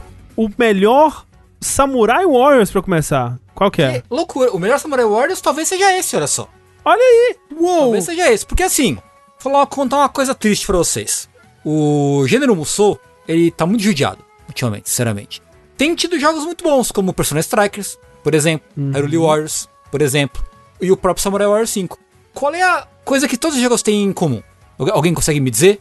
Uma coisa Todos que todos os jogos têm em comum? comum. São desenvolvidos pela Omega Force. Exatamente. Warriors? Olha, Ah, cara, eu sou... Porra. Cara, André, o André Game- você estudou? Era pra Caralho, estudar? André. Exatamente. Então, são três jogos que são distribuídos por empresas diferentes. O Hyrule Warriors é da Nintendo, o, o Persona Strikers é da, da Atlus, e o Samurai Warriors 5 é da própria é, Koei, né? Koei Tech. Aham, aham. Todos esses jogos são feitos pela mesma, mesma empresa. Não tem mais ninguém fazendo o Musou.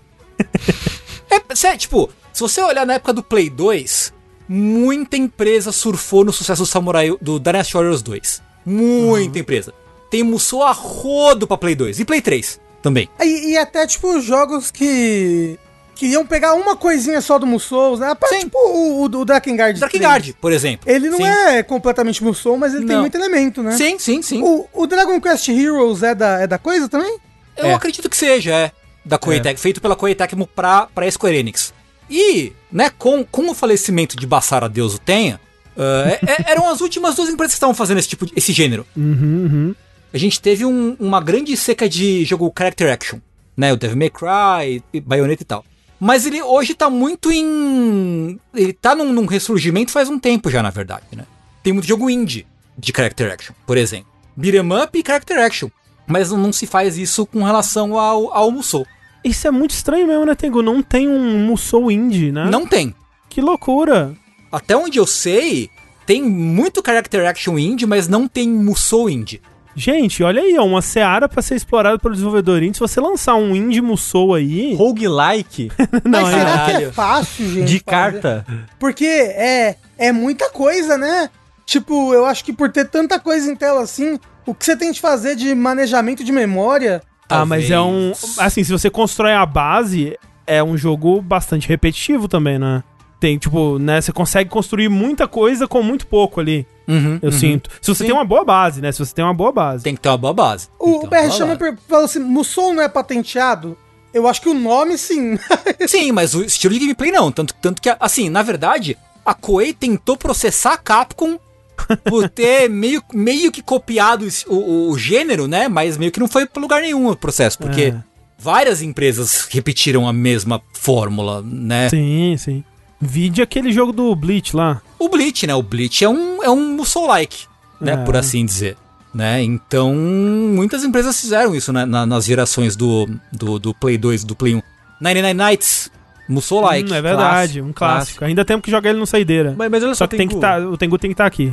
Eu brinquei com um Soul Roguelike, mas o Roguelike, ele era um gênero que depois do final dos anos 80 sumiu, né? Ele ficou verdade.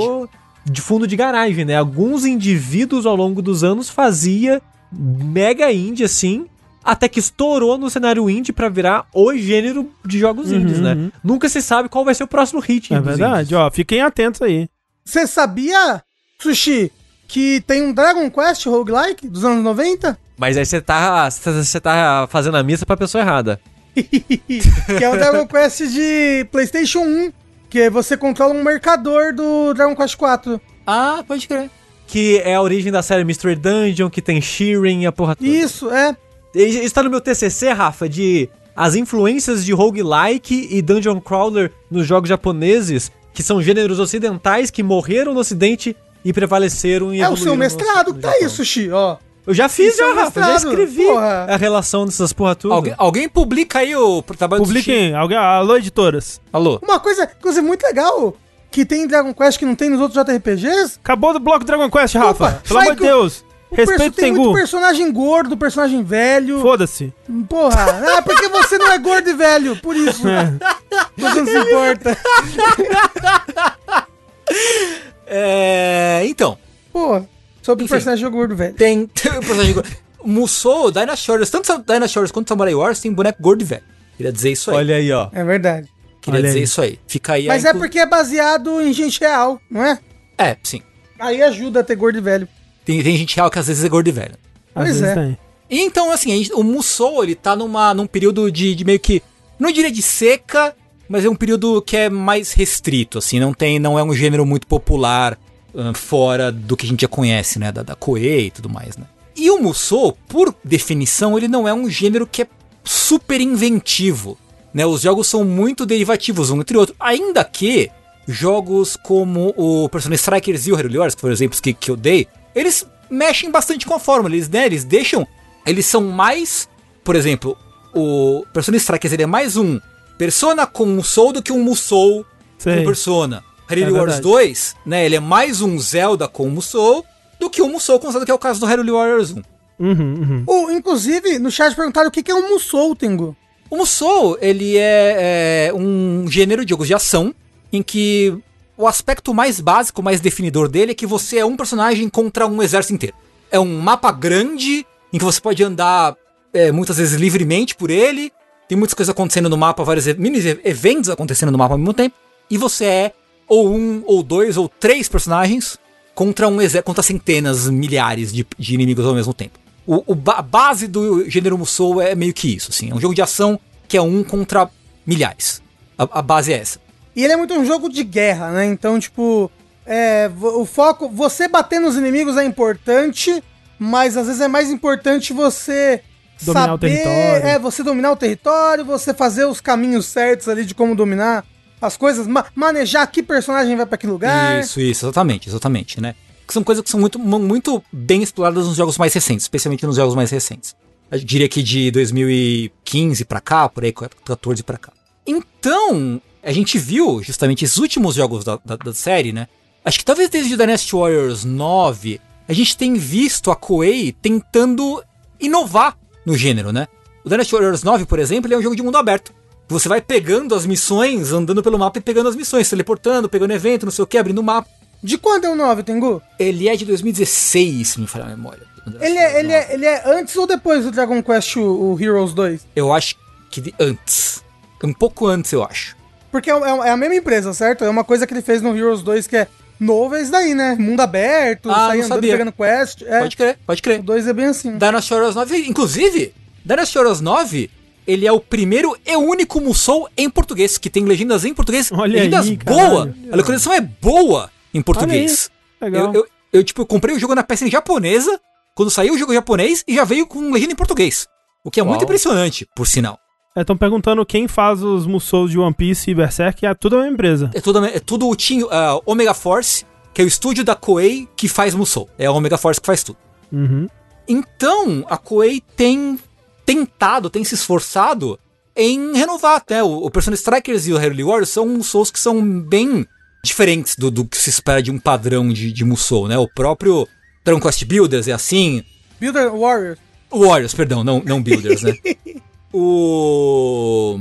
The Last Warriors 9 foi uma tentativa que não foi muito bem recebido, então acho que, justamente, né, acho que eles pegaram o que eles tentaram The Last Warriors 9, que não deu certo, e aí talvez deram uma recalchutada, tipo, ok, agora vai dar certo no, no Dragon Quest Warriors 2. Que eu não joguei, mas pelo que Rafa tá falando, parece que é um jogo um, um pouco mais, mais bem resolvido. É, e aí a gente chega ao Samurai Warriors 5, que ele é um jogo que ele é uma, uma renovação da série, grande até.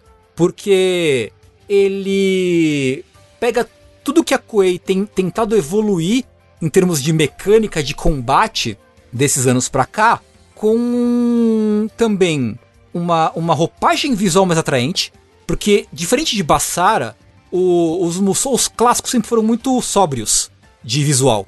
São personagens que são mais próximos à contraparte histórica, real.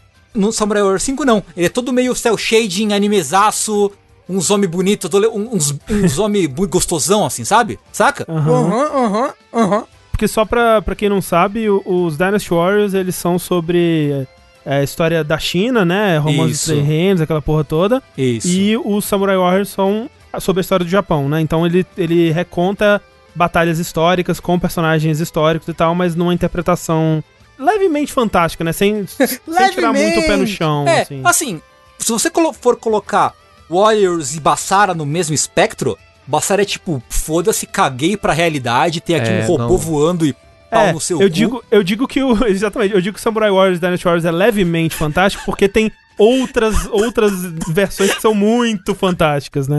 Sim, então ele, é- ele sempre foi um pouco mais próximo.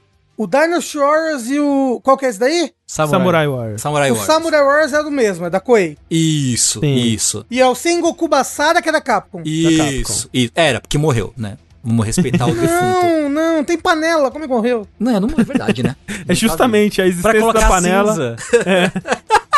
É onde estão guardando as cinzas, né, do jogo. Isso, né, é, da panela. exatamente. E aí, então, assim, mecanicamente, ele, ele pega tudo que se usou, se empregou da série e foi se evoluindo desde o Dynasty Warriors 9. O visual muito, muito jovem, Ah, muito entendi. anime, muito colorido. É, refizeram os character designs de todo mundo, né? Ah, Eles têm elementos que lembram as versões clássicas, mas tem é, é mais pra ser uma coisa exagerada, mais animezão, sei, sei. mais jovem, meio que, que nem urso mesmo, né? Slackline, essa coisa toda aí. entendi, entendi. Achei que era homem peludo e gordo. Tem, tem pelo menos um homem peludo e gordo no, no, no- Inclusive, muito legal que eles colocaram o Yasuke, né? Que é o samurai negro. Ah, Ah, que legal. Tem ele no jogo, né? O que é legal pra caralho. Com um design muito da hora. Inclusive, né? Fizeram ele com um design muito, muito foda. E é uma coisa muito interessante que é que é focar em um núcleo histórico só. Por quê? Uma coisa que sempre me pergunto quando eu jogo algum Musou em, em live e tudo mais é: pô, mas eu posso começar de, de um novo? Ou eu vou perder um pedaço da história? E, via de regra, tanto Dynasty Warriors quanto Samurai Warriors contam sempre a mesma história. O mesmo período histórico, com, em grande parte, os mesmos personagens. Adicionando uma coisa aqui e outra ali. No Samurai Warriors 5, que na, na verdade é uma coisa que já existe desde um jogo anterior da série, que é o Spirit of Sarada, mas Samurai Warriors 5 ele conta a história do Nobunaga, só. Sei. Então é muito mais fácil você Pegar e jogar. pegar e jogar e, e- e você desenvolver o personagem é muito mais legal. Desse jeito. Ele tem uma vibe, então, quase como se fosse um soft reboot, só que sem mudar a numeração. Sim, sim. Entendi. Porque você tá focando e por que você focar um jogo só em um núcleo de personagens, você tem a chance de tornar ele mais interessante. Se a história é mais interessante, o personagem é mais interessante, ele é, ele é muito mais tridimensional do que muito mais, do- né, do que do que se fazia antes, né? Porque antes você tinha o personagem segue um estere- estereótipo X e é isso. Ele vai ser assim do começo ao fim. Então, o Nobunaga é o cara maquiavélico, malvadão, meio pau no cu e cruel e beleza, ele vai ser assim. No Samurai Warriors 5 ele pega, ah, como que era o Nobunaga jovem, como que ele conheceu o, Mitsuhide, que é o cara que trairia ele, mataria ele muitos anos no futuro, como que é a relação deles, como que se desenvolveu, como que ele se ficou puto da vida e tudo mais. Em que momento que eles revivem o, o Nobunaga Oda umas pedrinhas amarelas assim, e ele vem com o espírito dele e luta contra um, um jesuíta português? Isso daí é Onimusha. É o, E Bassara. É, é o. É aquele lá que é da, da mesma empresa. Não, é Nioh. do. Aquele, é o Nioh, isso. Nioh, Não é da Nioh. mesma empresa, não. Ah, da, da Koei. é, da, né? é, da, é da É da Koei. Koei, é. É de, outro, é. de, É. outro, de outra equipe da Koei, né? Esse Samurai Warriors, ele é novo? É o novo? Ele é novo, ele é totalmente É novo. Completamente novo. Completamente novo. E saiu agora, né? Julho mesmo, É, né? pouco, pouco tempo atrás. Ele, Aham, ele é pra parece. quê? Ele é pra tudo, eu acho. Tem pra PC. Inclusive a versão de PC custa apenas 120 reais. Porra. O que é um preço excelente, assim, por diga-se de passagem. mesmo. Hoje em dia. É muito barato para um lançamento. O fato de que cada Musou rende muitas horas de jogo, É, eu acho que é um bom custo-benefício. É um jogo meio infinito mesmo. é, é, tipo, ele custa menos da metade do que um AAA, do que um jogo novo custa. Nem precisa ser AAA, mas um jogo novo de Play 4 e Xbox One custa hoje em dia, sabe? Mas você sabe se ele é 60 dólares lá fora? É, é. Uau. Não tenho certeza, não tenho certeza se ele é, É, 60 até onde eu dólares. sei é assim. Então, eu acredito que seja. Eu acredito, mas eu não, não fui checar, mas acredito que seja. E assim, caralho, puta preço. Eu não sei porquê, porque jo- jogos mais velhos são muito mais caros do Steam, Né? Mas tá aí, né? Enfim. Alguém errou na hora de colocar o preço no. Talvez! É porque a- a- as, as produtoras, ela- elas resolveram que assim, o brasileiro não merece, ele tem que se fuder mesmo, assim. É. Ó. É, gente, ele votou, o brasileiro votou no Bolsonaro. Tem que se fuder, foda-se jogo barato nesse país. Aí eles pararam de botar jogo barato aqui no Brasil, não tem mais. Mas, Rafa, ó, na PSN ele tá 300 reais e no chat falaram que no Switch tá 350. Jesus! Ai. Bora Bota pra fé. PC, né? Então, É, então, eu normalmente prefiro ter de console, porque eu gosto de ter. Eu tenho a minha coleçãozinha de Musou, assim, né? Mas eu falei, não, não dá pra resistir a 100, 100 reais, 120 reais. É muito É. mais barato, muito mais em conta. Pelo amor de ah, Deus. mas tem né? Gu. Você vai acabar pegando ele um dia no console. Ah, eu vou, a eu platininha. Pô, é. Assim, tem o Mercado Livre apareceu aqui no Google quando fui pesquisar, tá 430 a versão. Ah, gostoso. 400, 490 a versão física. Ah, só. tá baratinho, pô. Baratinho. Ai, que ridículo, cara. Ó, no Essa é Xbox a tá nossa 222, o Matheus Curi falou. O quê? Tá 222 no Xbox. Olha aí. Ah, então, porra, muito melhor, muito melhor. E ele é um jogo muito gostoso de. Tem árvore de habilidades, skill tree. Aí pegou, Tengu. Cada boneco tem um skill tree, e a skill tree é o desenho do emblema do clã do, do boneco. O- os- as casinhas são distribuídas no desenho do, do, blas- do- do blasão. Sei, do brasão. sei. Tipo uma é- constelação, assim. É mó legal, é mó legal. Aham. É, então assim, ele tá muito gostoso de jogar. Porque, né, o Musou tem aquela jogabilidade tradicional, né, de, de charge, que a gente chama. Que é assim, fraco forte é um golpe. Fraco, fraco, forte, outro golpe. Fraco, fraco, fraco, forte, é outro golpe. E assim, substantivamente. No Dynasty Warriors 9 eles incluíram um sistema que depois eles desenvolveram mais no One Piece Pirate Warriors 4, que agora tá muito da hora, que é, além desses charges, você tem, você pode equipar outros golpes únicos segurando o R e apertando um botão, um botão de Que face fica no cooldown, né? É, que fica É. no cooldown. Isso deixa o, o combate tão mais dinâmico. Tem muito tão mais variedade de combate. Você pode inventar mais coisas de combo, né? é, Enquanto Uhum. você faz isso. Então, assim, gostoso demais de jogar. Demais, demais, demais, demais de jogar. O combate é rápido, é gostoso, tem muita coisa pra desenvolver nos bonecos. Pode, né, como já é tradição no- nos jogos Guerreiros Warriors, você pode forjar arma com os atributos que você quiser, meio que fazer uma buildzinha. Ah, eu quero mais elemental. Eu quero uma arma só pra ga- ganhar experiência. Eu quero uma arma pra fazer mais combo, mais forte, sei lá. Você tem essa opção. Muito boneco. Apesar de que a grande reclamação da comunidade com relação ao Samurai Warriors 5 é uma coisa que já vem de, de bastante tempo, que é tem muito clone. Hum. O que, que é o clone? É o Echo Fighter do Smash. É tipo isso. É tipo isso. Você tem 30 bonecos, mas só 20 movesets de arma. Porque cada arma é um moveset. Você tem personagens que têm afinidades com a armas X, que, por exemplo, lá o Nobunaga, ele tem afinidade com espada de duas mãos. Beleza. Então o Nobunaga vai ter golpes que só ele vai ter espada de duas mãos.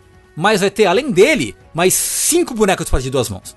Então é meio tipo, ah, puta, por que, que eu vou jogar com esse boneco se ele tem o mesmo moveset piorado de um outro, sabe? Então a galera reclama muito disso, que tipo, cara, por que, que você vai botar tanto boneco, alguns importantes até, loremente falando, Uhum. que é clone de outro? Que bosta, né? É, e realmente é meio, meio bosta isso. Perguntaram no chat, Tengu, qual boneco você tá gostando mais? Ah, o, Nobunaga, o Nobunaga é muito forte, ele é muito, muito forte. O moveset de soco, que é o do Yasuke, por sinal, Hum, ele é muito legal. divertido. Dá pra Pô, você dar legal. combo, dar chute voador, apilão, sabe? tipo, ele pula, dá um pilão e cai, tipo, em zona drop, assim. É um moveset bem dinâmico e divertido. Show. O moveset de, de foice com corrente, né? Que é o do, do Momote, é muito legal. Então tem movesets que são muito divertidos. Então, assim, cara, surpreso. Eu acho que os caras fizeram um trampo inteligentíssimo do ponto de vista é, de inovação pra atrair público novo, pra realmente não falar, ah, realmente, porra, Musou é sempre a mesma coisa, sempre cai nas, nas, nas mesmas coisas, mesmos, com mesmas convenções, as mesmas coisas repetidas, né? Então, assim, fez o que Bassara tentou fazer muito melhor. O Bassara que matou Bassara é um Bassara focado em personagem, que é uma bosta. Então, assim, bom jogo, jogo barato, dadas as devidas proporções, e muito, muito bonito, alto zombie bonito de anime. É, vendo aqui, eu tô achando bem bonito mesmo. Tá bem Ele é, bonito, sim. ele é super bonito. Falaram no chat, não sei a procedência exatamente, mas vou confiar, o chat nunca mentiu, afinal de contas, que a versão de Switch tá meio ruim em parte da performance. Eu acredito completamente nessa, É, é. nessa, nessa afirmação. Não, não, vou, não vou duvidar dela, não. Vou acreditar. E ele foi anunciado a princípio pra Switch, né? Pois é, foi num Nintendo Direct. É, foi loucura, loucura total. Tengu, voltando a- ao, ao início do bloco, ele é uma boa porta de entrada pra um Souls? Super. Muito boa. Muito boa. Porque ele é. Você vai ver uma historinha com menos personagem, tem menos, me- menos storyline pra se perder. Vai ser uma coisa mais profunda. Você vai poder se identificar mais com os bonecos. Tem muita opção de gameplay, de novo. Todas essas coisas que eu falei deixam o jogo muito mais atrativo. Especialmente pra quem não tá no- no- no- nesse meio aí, não tá contaminado. E não vai, não vai reclamar muito, assim como os veteranos, de que tem clone, eu acho. Você vai ver o boneco lá, ah, lá, que bonito, bonito. E vai jogar com ele, vai se divertir, vai estar tudo bem, sabe? É, então, sim, eu diria que ele é uma, uma boa porta de entrada pro gênero de modo geral. Tá aí, e não tá no Game Pass, mas tá barato, né? Ainda, né? É, ainda. Ainda, ainda no Game Pass, no caso. Porque eu acho que dado o tempo, até a gente vai estar lá. Porra, tomara, Microsoft, só, só Microsoft conversar, conta, compra jogabilidade, mas deixa a gente falar de todos os consoles. põe a gente no Game Pass. Vamos lá.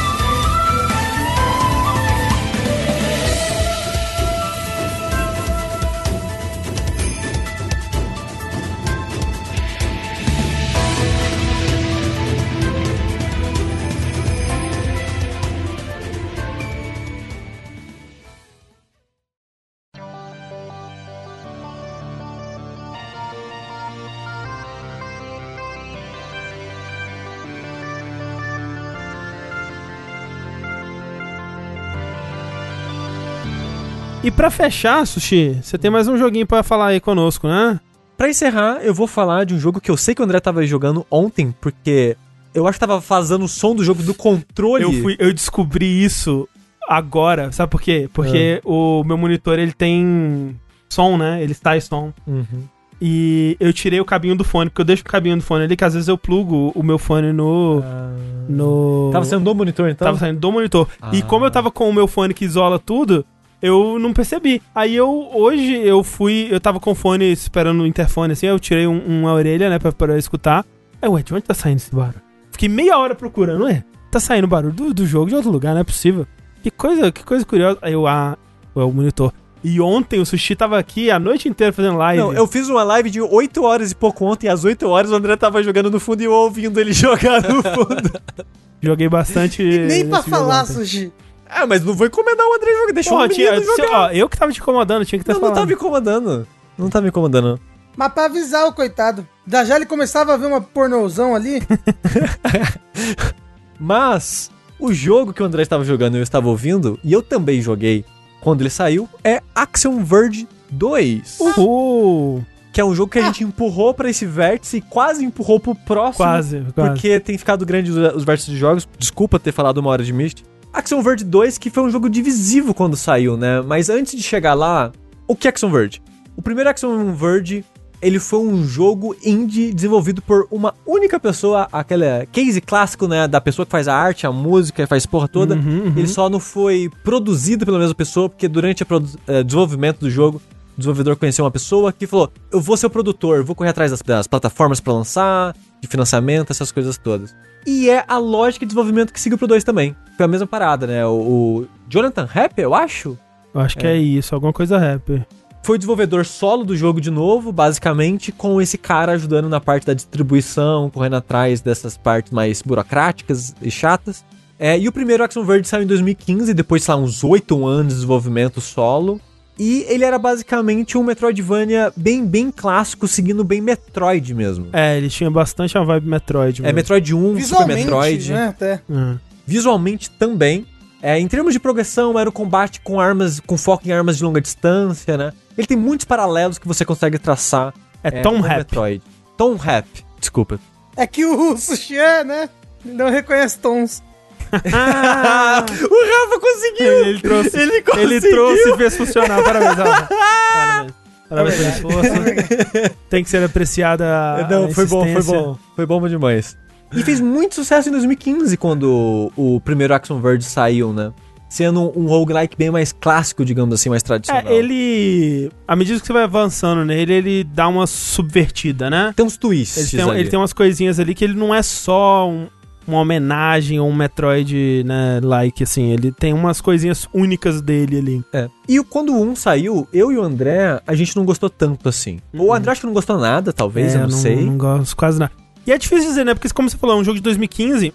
Eu não lembro exatamente por que, que eu não gostava. Eu lembro que, tipo, não gostava do combate, eu achava a dificuldade dele muito esquisita. Acho o último chefe dele horrível. Horrível. O- então, o problema, eu não vou lembrar os detalhes, mas o que eu lembro mais assim é, não gostava do combate. É. E eu lembrava que tinha algumas áreas que pra revisitar e reexplorar era meio chata e trabalhosa. Uhum. Porque o jogo, se eu não me engano, ele não tinha fast travel.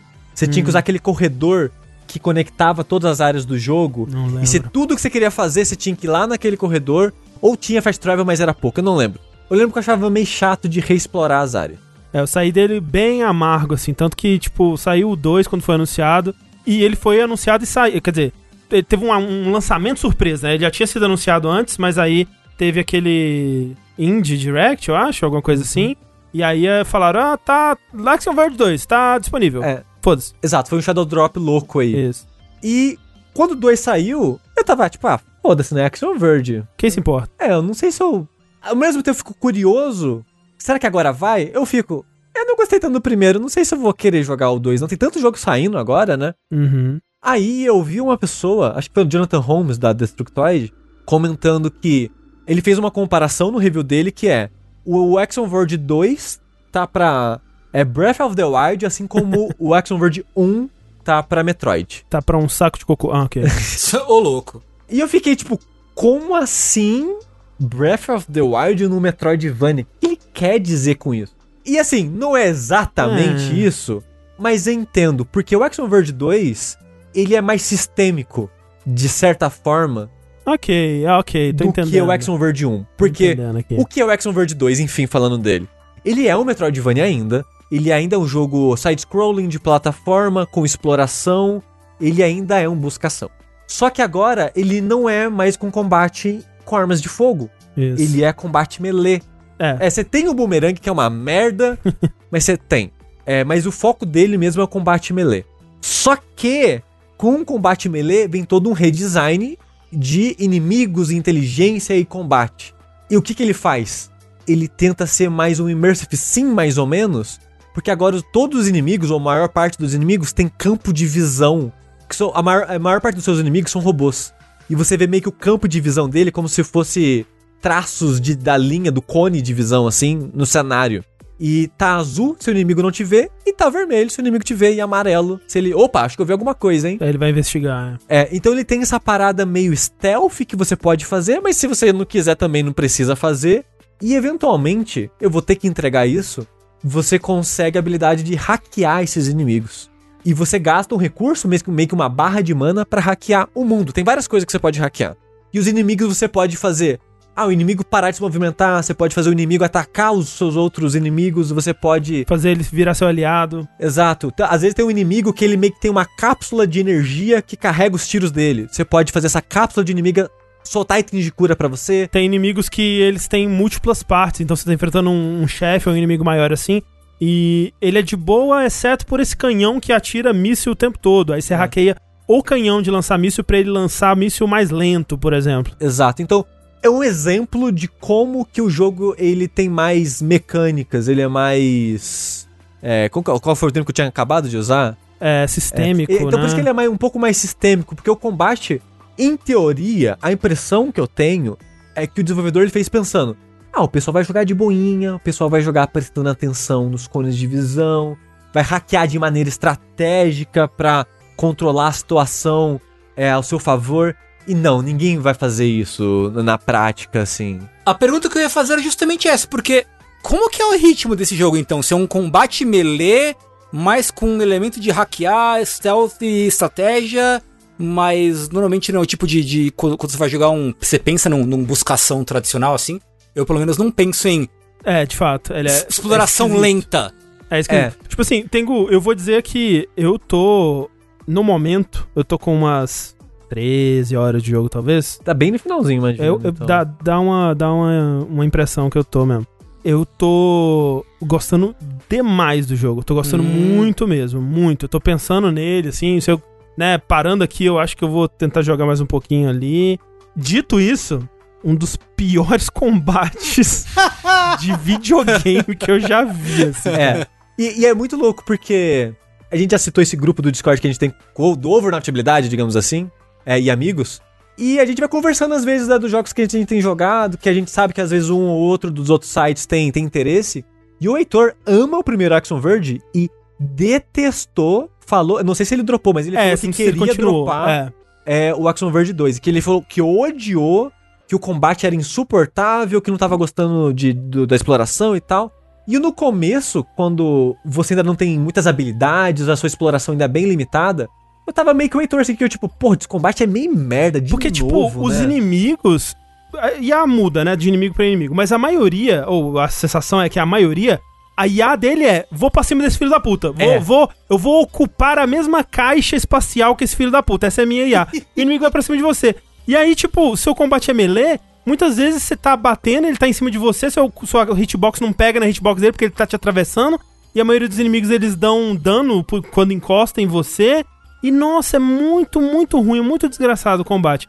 E aí, o, o, o que eu acho que aconteceu, eu imagino com o Sushi também, é que eventualmente você vai evoluindo e o combate ele deixa de ser uma preocupação. É, porque você tem mais vida, você tem mais armas, porque como o combate é melee, ele tem uma gama de, sei lá, umas 5, 6 armas melee, não lembro o número. E essas armas jogam um pouquinho diferente, tem vantagens e desvantagens diferentes, e são mais fortes, o importante, são mais É, fortes. uhum. Então, o jogo fica melhor porque ele é muito criativo na, na exploração Sim. dele. O ritmo do vai e vem e de você revisitar com os poderes novos é muito, muito, muito gostoso, que é Sim. a coisa pra mim mais importante num buscação. Exato. é.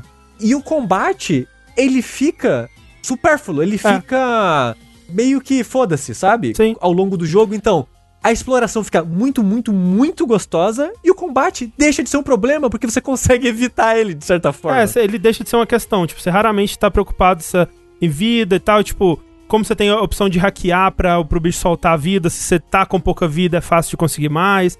Então, esse tipo de coisa, você tem uns itens também que são umas, tipo, uns itens do Mega Man. Então, é, raramente o combate se torna uma, uma preocupação quando você tá mais avançado. E, em contrapartida, como o Sushi disse, tipo, as habilidades que você encontra é porque, curiosamente, o jogo ele tem.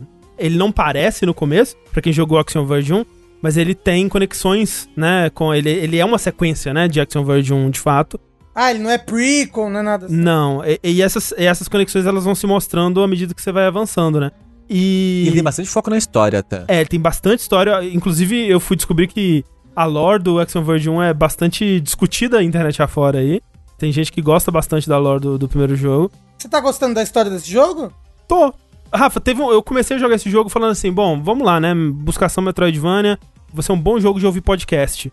E assim, eu tava realmente com uma certa, não uma vontade, mas assim, uma expectativa muito baixa, sabe? Tipo, vamos ver qual é, né, gente?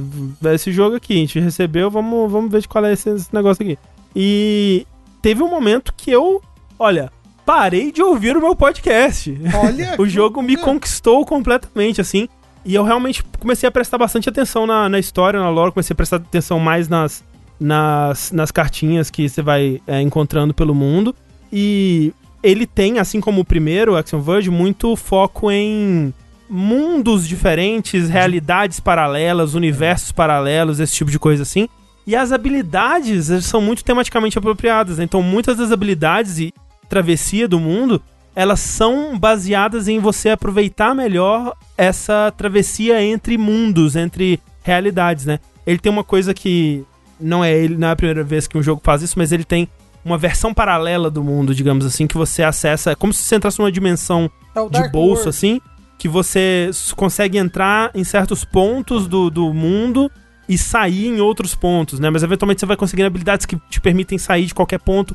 E aí ele começa a fazer aquela coisa que eu gosto muito em Metroidvania, em buscação, que você começa a pensar no mundo de uma forma diferente. Tipo, Não. agora que eu tenho essa habilidade, putz, ó, abriram-se muitos outros caminhos, muitas outras possibilidades do que eu posso fazer que eu nem tinha pensado, assim. E, é- e é muito criativo como faz isso, É. porque às vezes é muito comum, por exemplo, pulo duplo. Você vê, ah, beleza, tem um lugar lá alto que eu não consegui alcançar, imagino que vai ter um pulo duplo, por exemplo. Então tem. Nesse tipo de jogo, a gente já, já, já tá tão acostumado com o tipo de poder, né? O tipo de evolução que o personagem vai ter, Uhum. como a gente vai explorar, que a gente meio que consegue supor é, algumas coisas, né? E esse jogo, ele consegue subverter muito das expectativas e surpreender que, tipo, nossa, tem, uma parada nesse mundo, eu não faço ideia como é que eu vou fazer isso.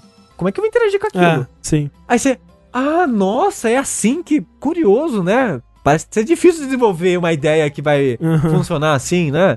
Aí depois você vê que tem suas limitações, não é tão mirabolante assim, mas ainda assim é muito interessante você, como jogador, descobrir uma parada que vira o mundo de cabeça pra baixo, né? Sim, sim. Não, não literal igual, igual Castlevania, mas de maneira figurativa, né? Ah, Então tem uma hora, eu não vou lembrar agora qual é o poder.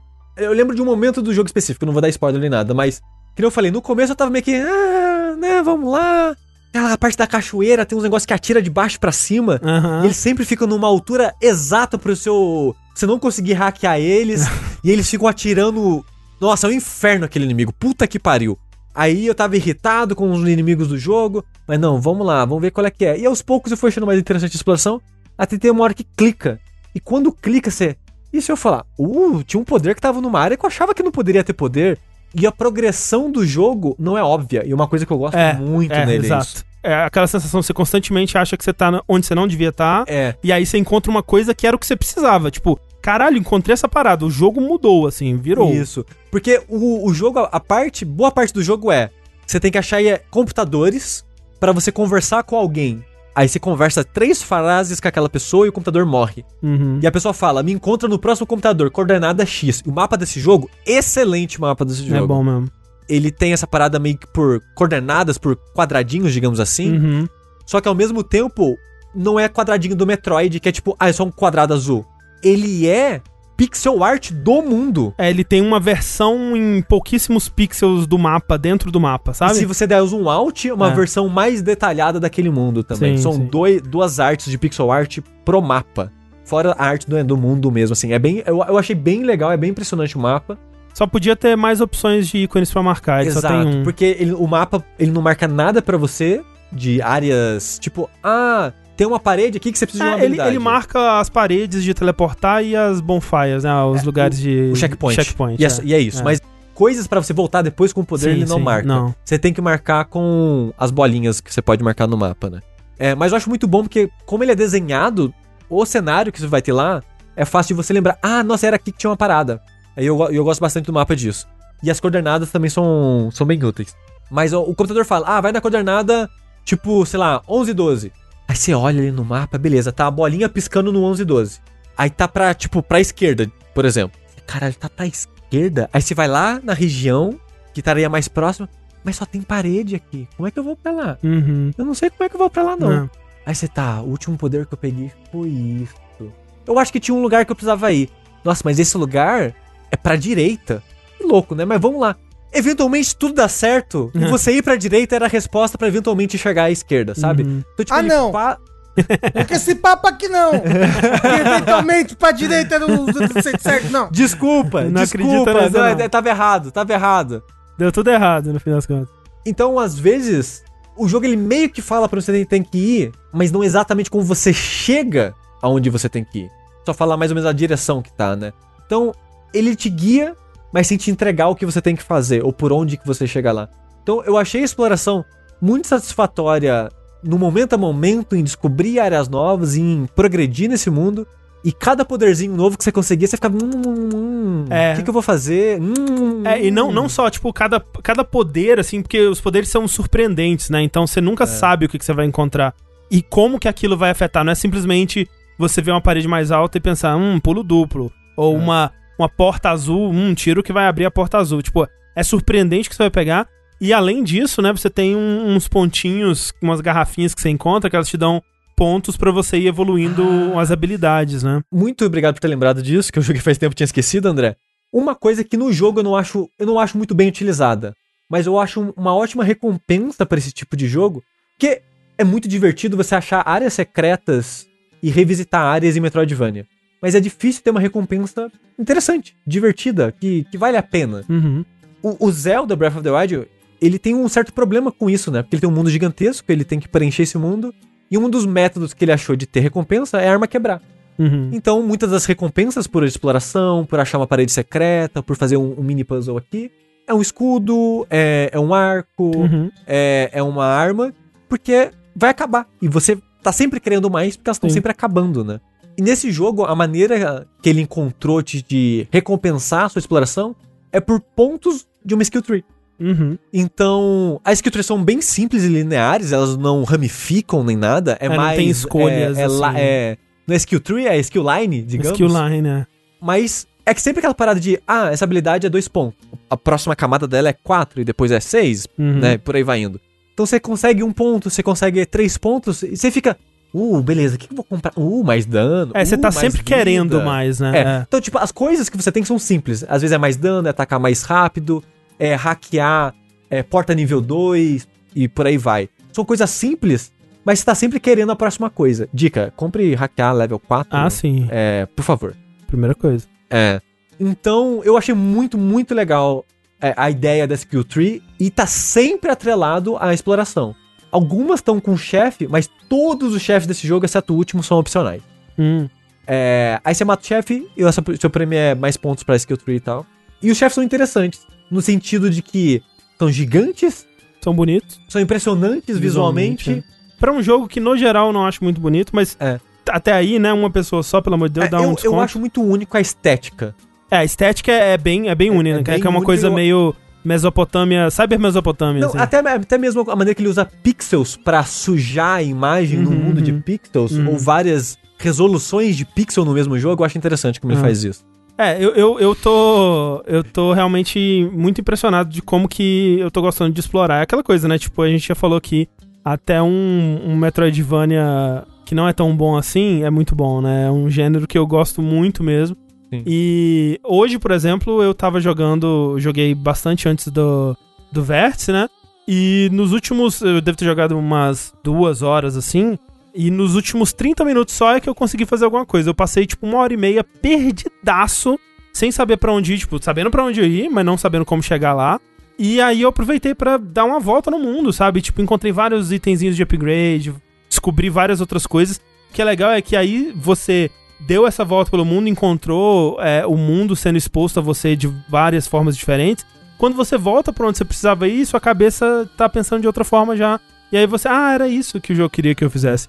Eu acho que até sei onde você tá, que teve uma parte que eu fiquei tipo uma boa uma hora também, assim, meio que. Para onde que eu vou? Eu não sei para onde que É. eu vou. Aí de repente eu cheguei. Foi tipo isso, foi tipo É. isso e foi, foi bem satisfatório, bem legal de explorar, assim, é, eu, eu gosto de ficar perdido nesses, nesses jogos, então que bom que, eu tive esse momento. E tem, assim, a história, ela é totalmente é, evitável, se você quiser, mas tô ficando interessado à medida que, que as coisas estão acontecendo, tipo, o momento que, eu acho que o Sushi deve saber também, né, que o momento que o jogo me fez parar de ouvir podcast e ouvir ele, foi... Na metade ali. É quando um, um personagem tá pedindo pra você fazer uma coisa, e aí você vai fazer essa coisa pra, pra esse E- personagem e, acontece outra e coisa. ali o jogo, pra mim, ele clicou de vez. Ele- foi ali assim. que ele clicou pra mim. Eu tava, já tava gostando, mas a partir dali, opa, É. esse jogo aqui. E eu acho que ele fica mais gostoso de jogar também a partir dali. É, sim, também. É porque. É, não vamos É, entrar em a gente- detalhe. eu não vou. Mas fica, eu acho que fica mais divertido de explorar fica, o mundo. de no fato geral. fica. É, tem, enfim, né, habilidades novas ali. Ele, ele tem quais plataformas, gente? Tudo. Inclusive Switch. Mas o Switch ele der o mais caro, pra É variar? provavelmente. sim. Deve é. ser, deve ser. Mas, ó, O Switch tem que levar em consideração que tem o custo, custo banheiro. Exato. Você paga mais pra jogar cagando. ah, pra PC Exatamente. só tem na Epic. Olha, isso eu não Ah, sabia. não sabia. Ah, Eu não eu sabia. procurei aqui na Steam e não tava achando. Por isso Mas que tá perguntei. 40 reais, é um falando, ótimo preço. falando que no Switch tá 35 reais. Se for verdade, Sério? tá um bom Porra. preço. Se na Caralho. Epic tiver 40 e no Switch tá 35, porra. É, olha. É, não, assim, ó, ó, se, é, se você gosta de buscação é, e tem um Switch, 35 reais é um ótimo E preço. dá um desconto pro combate no começo. Tipo, ele, o combate nunca vai ficar bom, Nunca vai ficar bom. mas ele vai se tornar evitável, pelo menos. É, pelo menos foi a minha É. experiência. E a exploração é divertida, que pra mim é o mais É. importante pra esse tipo de jogo. Ele tem em português? Tem. Tem, eu joguei ele todo em português. A tradução tá meio esquisita, tem uns erros bizarros. Tem uma hora que alguém tá falando mamãe e, fa- e a legenda tá mamão. Sem sacanagem, eu tirei screenshot.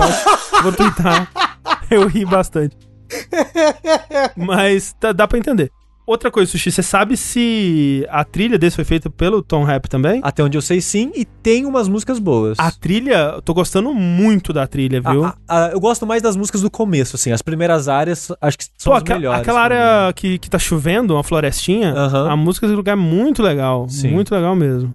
É bem, bem legal a vibe da, da trilha É. no geral, assim. Eu gostei também. Tá marcado no, no meu documento de possível música pra Eu tô. É, se você não escolher, talvez eu escolha aí, porque eu É. gostei bastante da trilha. Inclusive, é uma coisa que a gente falou, mas é. trilha- a trilha do Psychonauts também pra. Ma- Nossa, maravilhosa. va- Puta va- vai estar pariu. no dash de, de trilhas do um ano aí, a com trilha do certeza. Psychonauts. Sim. Ou uns jazz, assim, muito Nossa. bons. Assim. É. Oh, e rapidinho, falando em português, o que, que você achou da, da, da, da, da localização do Psychonauts, André? Achei boa no geral, tipo, né? Tem umas coisas que são difíceis de traduzir, mas eu achei que foi, foi um bom trabalho. Então, mas é- ela é muito boa na história, mas na localização dos itens ela é meio bosta, né? É, não reparei. Tipo, tem, tem item que tá traduzido errado que te atrapalha, que você não sabe o que o item faz. É, Tipo, reparei. tem- tem um broche que é tipo assim, ele fala assim, ah, retire coisas é, psitânios duas vezes mais rápido da Terra, um negócio assim. Ah, entendi. E não é isso, você retira o Você dobro recebe- de retira o dobro, né? É, tá, tá, tá traduzido errado, tem vários que tá assim, tá foda. Mas é difícil, né, traduzir videogame mesmo. É difícil, é difícil traduzir Tá, videogames. tá correto. Você acha, você acha que, que eu e o Tengu aqui, que não jogamos, a gente, a gente vai curtir o Action Verge 2, Sushi? Eu acho que sim, eu acho que É. vocês dois devem curtir, tipo, vocês gostam de Metroidvania, né? Sim, tem. Assim, acho que é a, a, da nossa entrevista de emprego, né, Tengu? Sim. É, mas sou- é Souls e buscação. O André largou a gente, tipo, num calabouço, assim, que tinha que explorar, pegar uns itens, voltar, dar pulo É, duplo, é. né? Aprendeu pulo duplo. Isso, é. Porque realmente, eu acho que especialmente com essa, esse aviso de que o começo talvez seja meio esquisito, mas insiste que vai dar bom, eu acho que vocês vão gostar sim. Eu E- tô, tô bem, bem feliz de ter dado essa chance. E saiba, de novo, o combate nunca fica bom, sim, tá? é. Fica o aviso. E com isso, mais um vértice gigantesco encerrado aqui, gente. Uau! Conseguimos, chegamos lá. Desculpa qualquer Oh, coisa, oh, viu? É culpa um- minha. O chat falou um negócio importante. Vai direto pro 2 ou joga um primeiro? Eu, eu diria que Pode, sim. pode ir direto pro 2, vai. Ok. Eu diria que sim. Eu, eu- porque, ah, perguntando pra mim que não gosto do 1, um, eu diria, pula um, evita. Foge Hum. dele, né? Corre, atravessa a rua se ele estiver no no seu caminho. E, mas é isso. Conseguimos, chegamos lá. É, muito obrigado aí pela companhia de todos vocês. Mais esse vértice. E enquanto eu não busco minha ação, eu sou o André Campos. Eu sou o Busca. Eu sou São. E eu sou o Tengu.